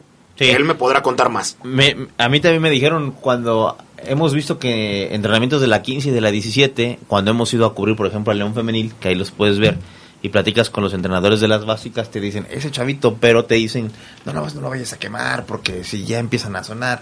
Pero si hay dos, tres chavitos, dos, tres, que, que de todos esos 80 chavos de la 15, 17, 20, hay cinco que dicen los entrenadores ese, y que están anotados en una lista, y que los llevan poco a poco, y que les dan minutos, y que le dicen al profe, mire estos.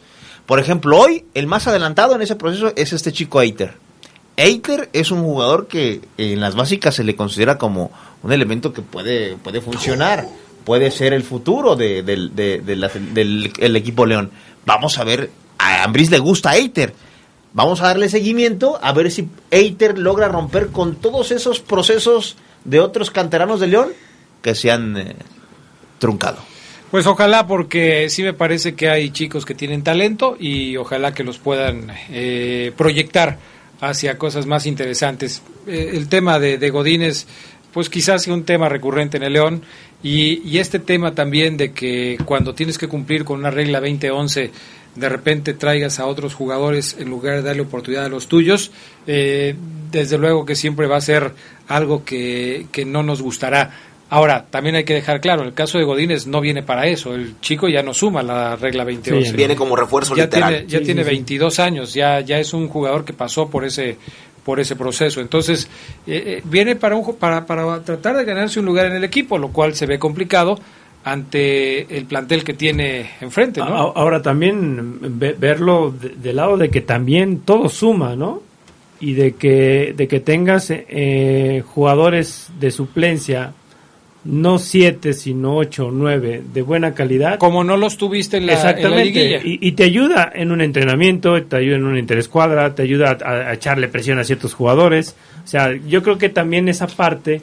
¿Cuántos, cuántos lesionados tuvo el León el torneo pasado? Uf, muchísimos. Ocho. Ocho. O sea, si, si tienes ocho de buena calidad en, en, en- en tu reserva, pues lógicamente va- puedes tener mayor mayor posibilidad de éxito. ¿no? Y rascándole más, por ejemplo, al fondo del tema es, yo para mí está claro eso, ¿no? y, y yo lo he platicado muchos años con, con los que han estado en, en- al frente de la 20, de la 15, de la 17 con el León, y han sido muchos entrenados porque lo rotan, y, y ellos mismos te dicen, no, pues es que si nos traen a este, ¿cómo? Si nos traen a este, ¿cómo?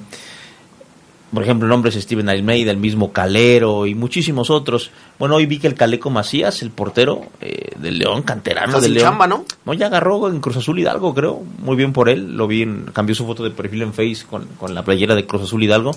Eh, ojalá le vaya bien.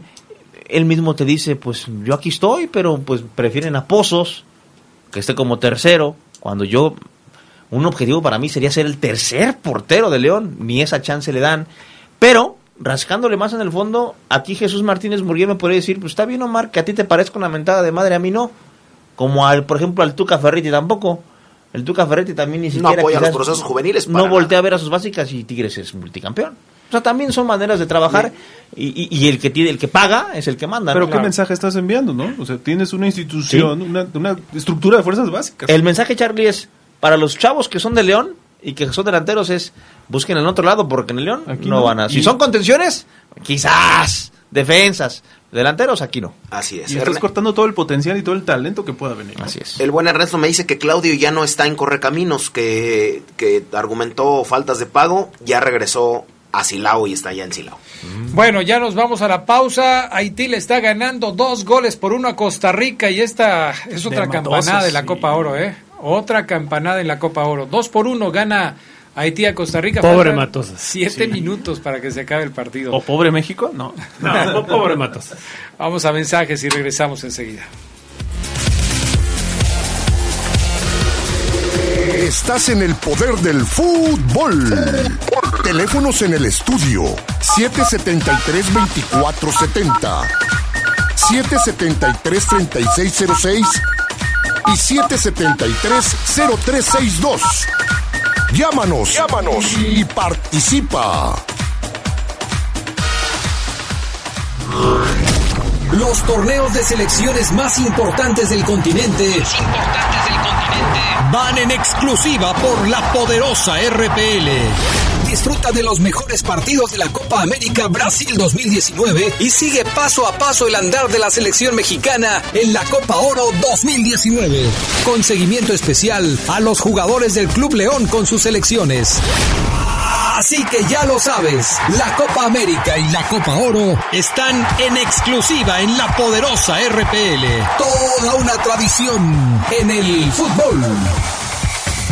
Si eres productor de caña de azúcar, El programa Bienestar para el Campo te apoya este año con 7,300 pesos para mejoras en tu premio. acude al CADER con original y copia de tu identificación oficial, CURP, comprobante de domicilio, documentos que acrediten la posesión o arrendamiento de tu tierra y tu contrato de abastecimiento al ingenio. Conoce más en www.gov.mx diagonal saber. O en el 01800 Tu Campo. Secretaría de Agricultura y Desarrollo Rural. Gobierno de México. Este programa es público ajeno a cualquier partido político. Queda prohibido el uso para fines distintos a los establecidos en el programa. Yolanda, lo mejor es terminar. ¿Pero por qué? Nunca hemos peleado. Llevamos dos meses, ¿no? Es que, mira, eres increíble, ¿eh? Pero tú vives en el sur y yo hasta el norte. El tráfico acaba con todo. Que no acabe con tu motor. Los aceites móvil ayudan a proteger tu motor para que puedas llegar más lejos que nunca. Móvil, la energía vive aquí. De venta en Autopartes Zaira. Continuamos en el poder del fútbol. Si tienes un punto de vista, exprésalo.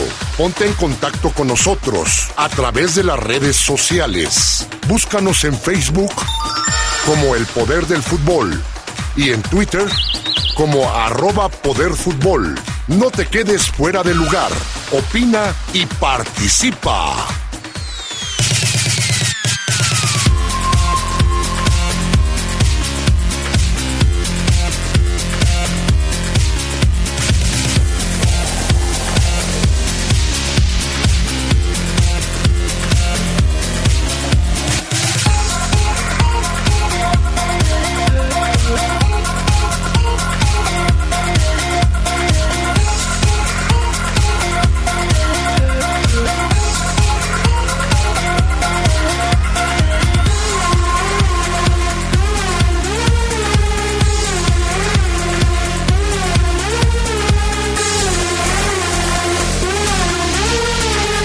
Bueno, vámonos con algunas otras notitas relacionadas con la Liga MX. eh, situaciones que están este, pues rondando en el ambiente futbolístico. Ángel Reina que regresa por tercera ocasión al equipo del Veracruz, Fabián Luna. Otra vez Angelito Reina con oportunidad para destacar, ¿no? Sí, Ángel Reina vuelve al que, pues no sé si sea el equipo de sus amores, pero sí el, el equipo que le ha dado el primero, el segundo y el tercer año. Dicen que uno siempre o vuelve al lugar donde fue feliz, ¿no? Y Ángel Reina vuelve a donde ha tenido, así como temporadas muy tristes, también algunos logros personales con, con el buen eh, Veracruz. Llegó para, para el Tibu eh, y firma por tercera ocasión en su carrera futbolística con Veracruz en el...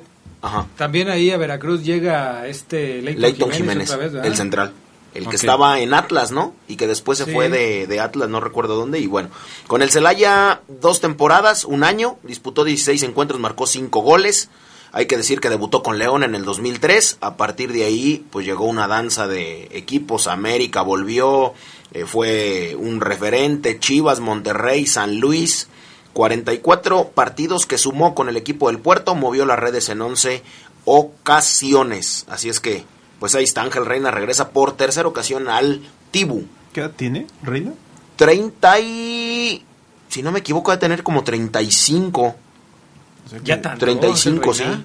35, 36. O sea que es... eh, bueno, también dijo en la semana que se quería retirar en el América.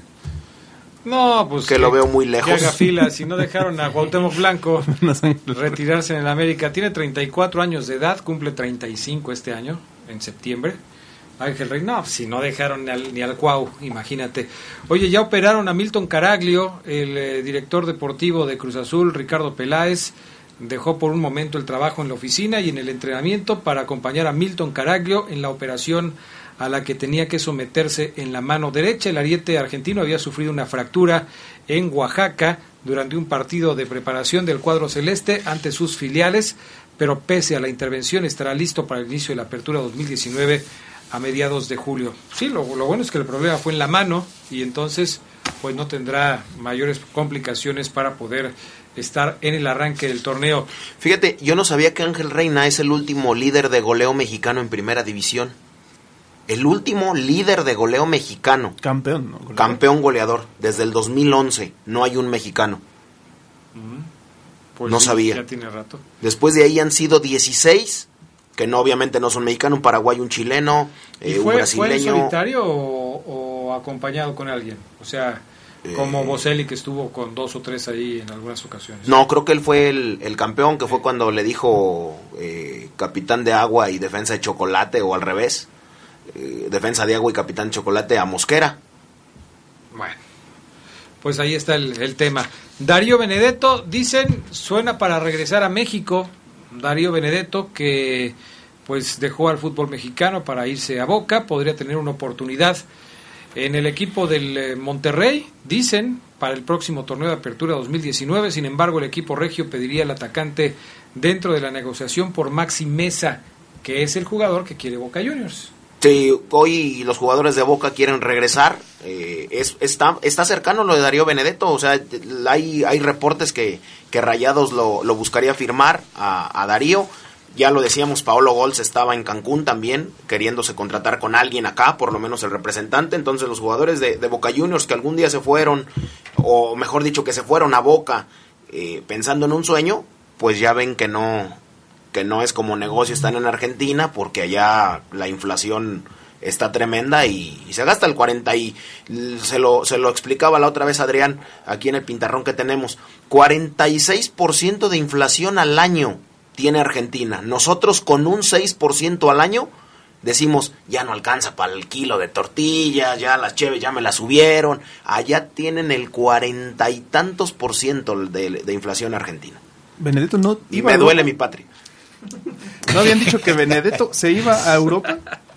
Había sonado que lo ofre- habían ofrecido a... ¿Antes de la lesión o después? Ahorita, ahorita. Ah, caray. O sea, está Monterrey o la opción de ir a Europa, ¿no, Fabián? Pues esa de Europa, digo, el representante debe de ser bueno porque tal vez, tal vez, pero sí, si me dices tú, Fabián, ¿a dónde va a ir? ¿A Europa o a México? No, pues viene a México, seguramente. Ahí está el, el tema con, con Rayados de Monterrey y el mismo Pipa Benedetto. Nada más para redondear la información de Veracruz, Leobardo López regresa, Daniel Villalba regresa, Leighton Jiménez regresa, Ángel Reina regresa. Es como si el equipo del 2003 y el 2015, donde llegaron a cuartos de final, se estuviera Sí, funcionando. Pero ¿a quién falta? Falta Marrugo, falta aquel Meneses. No, y falta el que jueguen con las leyendas que ahorita están en el domo. O sea. Falta el polaco, Peñalba, que lo traigan de España. O sea, quiere como rearmar ese equipo. Falta Jorge Comas, falta, falta el Pirata Fuentes, o sea. El mismo Peñalba, el que después se fue a Cruz Azul, quiere, quiere formar ese equipo que algún día los llevó a cuartos de final. Nada más que Curi y Grajales les tiene que decir. Lo que pasa es que en el 2003 sí les pagaba y ahorita Ahora ya ya no no. estoy pagando. Ándale. Por eso no viene el Pirata Fuente. Exactamente. Oye, Puebla va a festejar sus 75 años enfrentando al Betis de Andrés Guardado y Laines. El partido será el próximo 28 de julio en la cancha del Estadio Cuauhtémoc. En información internacional, el Chicharito se volvió blogger y ahora a través de un video en sus redes sociales anunció que ya deja al West Ham, se va del ¿Cómo? West Ham. Va a ser youtuber junto con su junto con su hija y, y junto pero y pues, junto con su mujer. Su, su hija acaba de nacer. ¿cómo? Pues así lo ¿Cómo dije. pues igual sale, ¿no? O sea, igual sale y tiene una participación, Debe digo, como... púchale el play. Y, y va a tener más seguidores que todos nosotros juntos. Ah, no, júralo, Esa- eso sí, por supuesto. exactamente. Entonces se va Hoy- del West Ham. Se va West Ham. ¿A dónde se irá? Se ¿O ya se va a retirar? No creo. Porque No, dijo no que ya tenía, que él sí había ganado la sí había ganado no, no como ustedes. Hoy está Barrigón, hoy está en una forma física pues mala para ser un futbolista profesional. Lo vi en un, en un video que subieron, Barrigón. Que bueno, Y el cabello, ¿no? Y- Sí, como que está muy, eh, bueno, ya lo veíamos en muchas entrevistas del ser humano y de, y de qué hacer y de la felicidad y de qué te causa y todos estos sistemas, eh, todos estos temas reflexivos que si te pones mucho a pensar en eso, pues yo me imagino que te, que te terminas suicidando, pero bueno, no sé, luego no, no, luego no hace falta como mucho pensar en todo O sea, eso. están todo menos en fútbol. Así es. Oigan, Farfán se va de la selección de Perú, tiene una lesión en la rodilla, no podrá seguir adelante en la Copa América. Baja Otro, otro. importante, ¿eh? Otro que está marranísimo, ¿eh? Hablando de fútbol. ¿La foca? Panzón, no, lo vi jugar y Adrián Que ya no le dicen la foca, sino la morsa. No, no, El no. león marino. El león marino. Pues le va, le va a hacer falta a Perú, ¿no? Para los cuartos de final Pues sí. contra Argentina. No, va contra Perú. Uruguay. Uruguay. Contra Uruguay. Contra, los uruguayos. Acá le mando un saludo a Guadalupe Martínez. Dice, buenas noches Fabián, te saludo como siempre en Manolangas. Oye, ¿tú crees que es justo que el tronco Jiménez solo tenga tres malditos goles con los tres contrincantes de tan bajo nivel? Pero no sé cuál Jiménez, no sé si... Raúl. Raúl. Bueno, no sé. ser. Un Eh, saludo al señor Santiago Ramírez que nos escucha y Daniel López. eh, señor Adrián, cae más mal el León que el Tigres ya que el, el León nunca tiene dinero para comprar refuerzos. Ismael Pulido nos saluda, Lisette González también nos está saludando. Acaba de ganar Haití.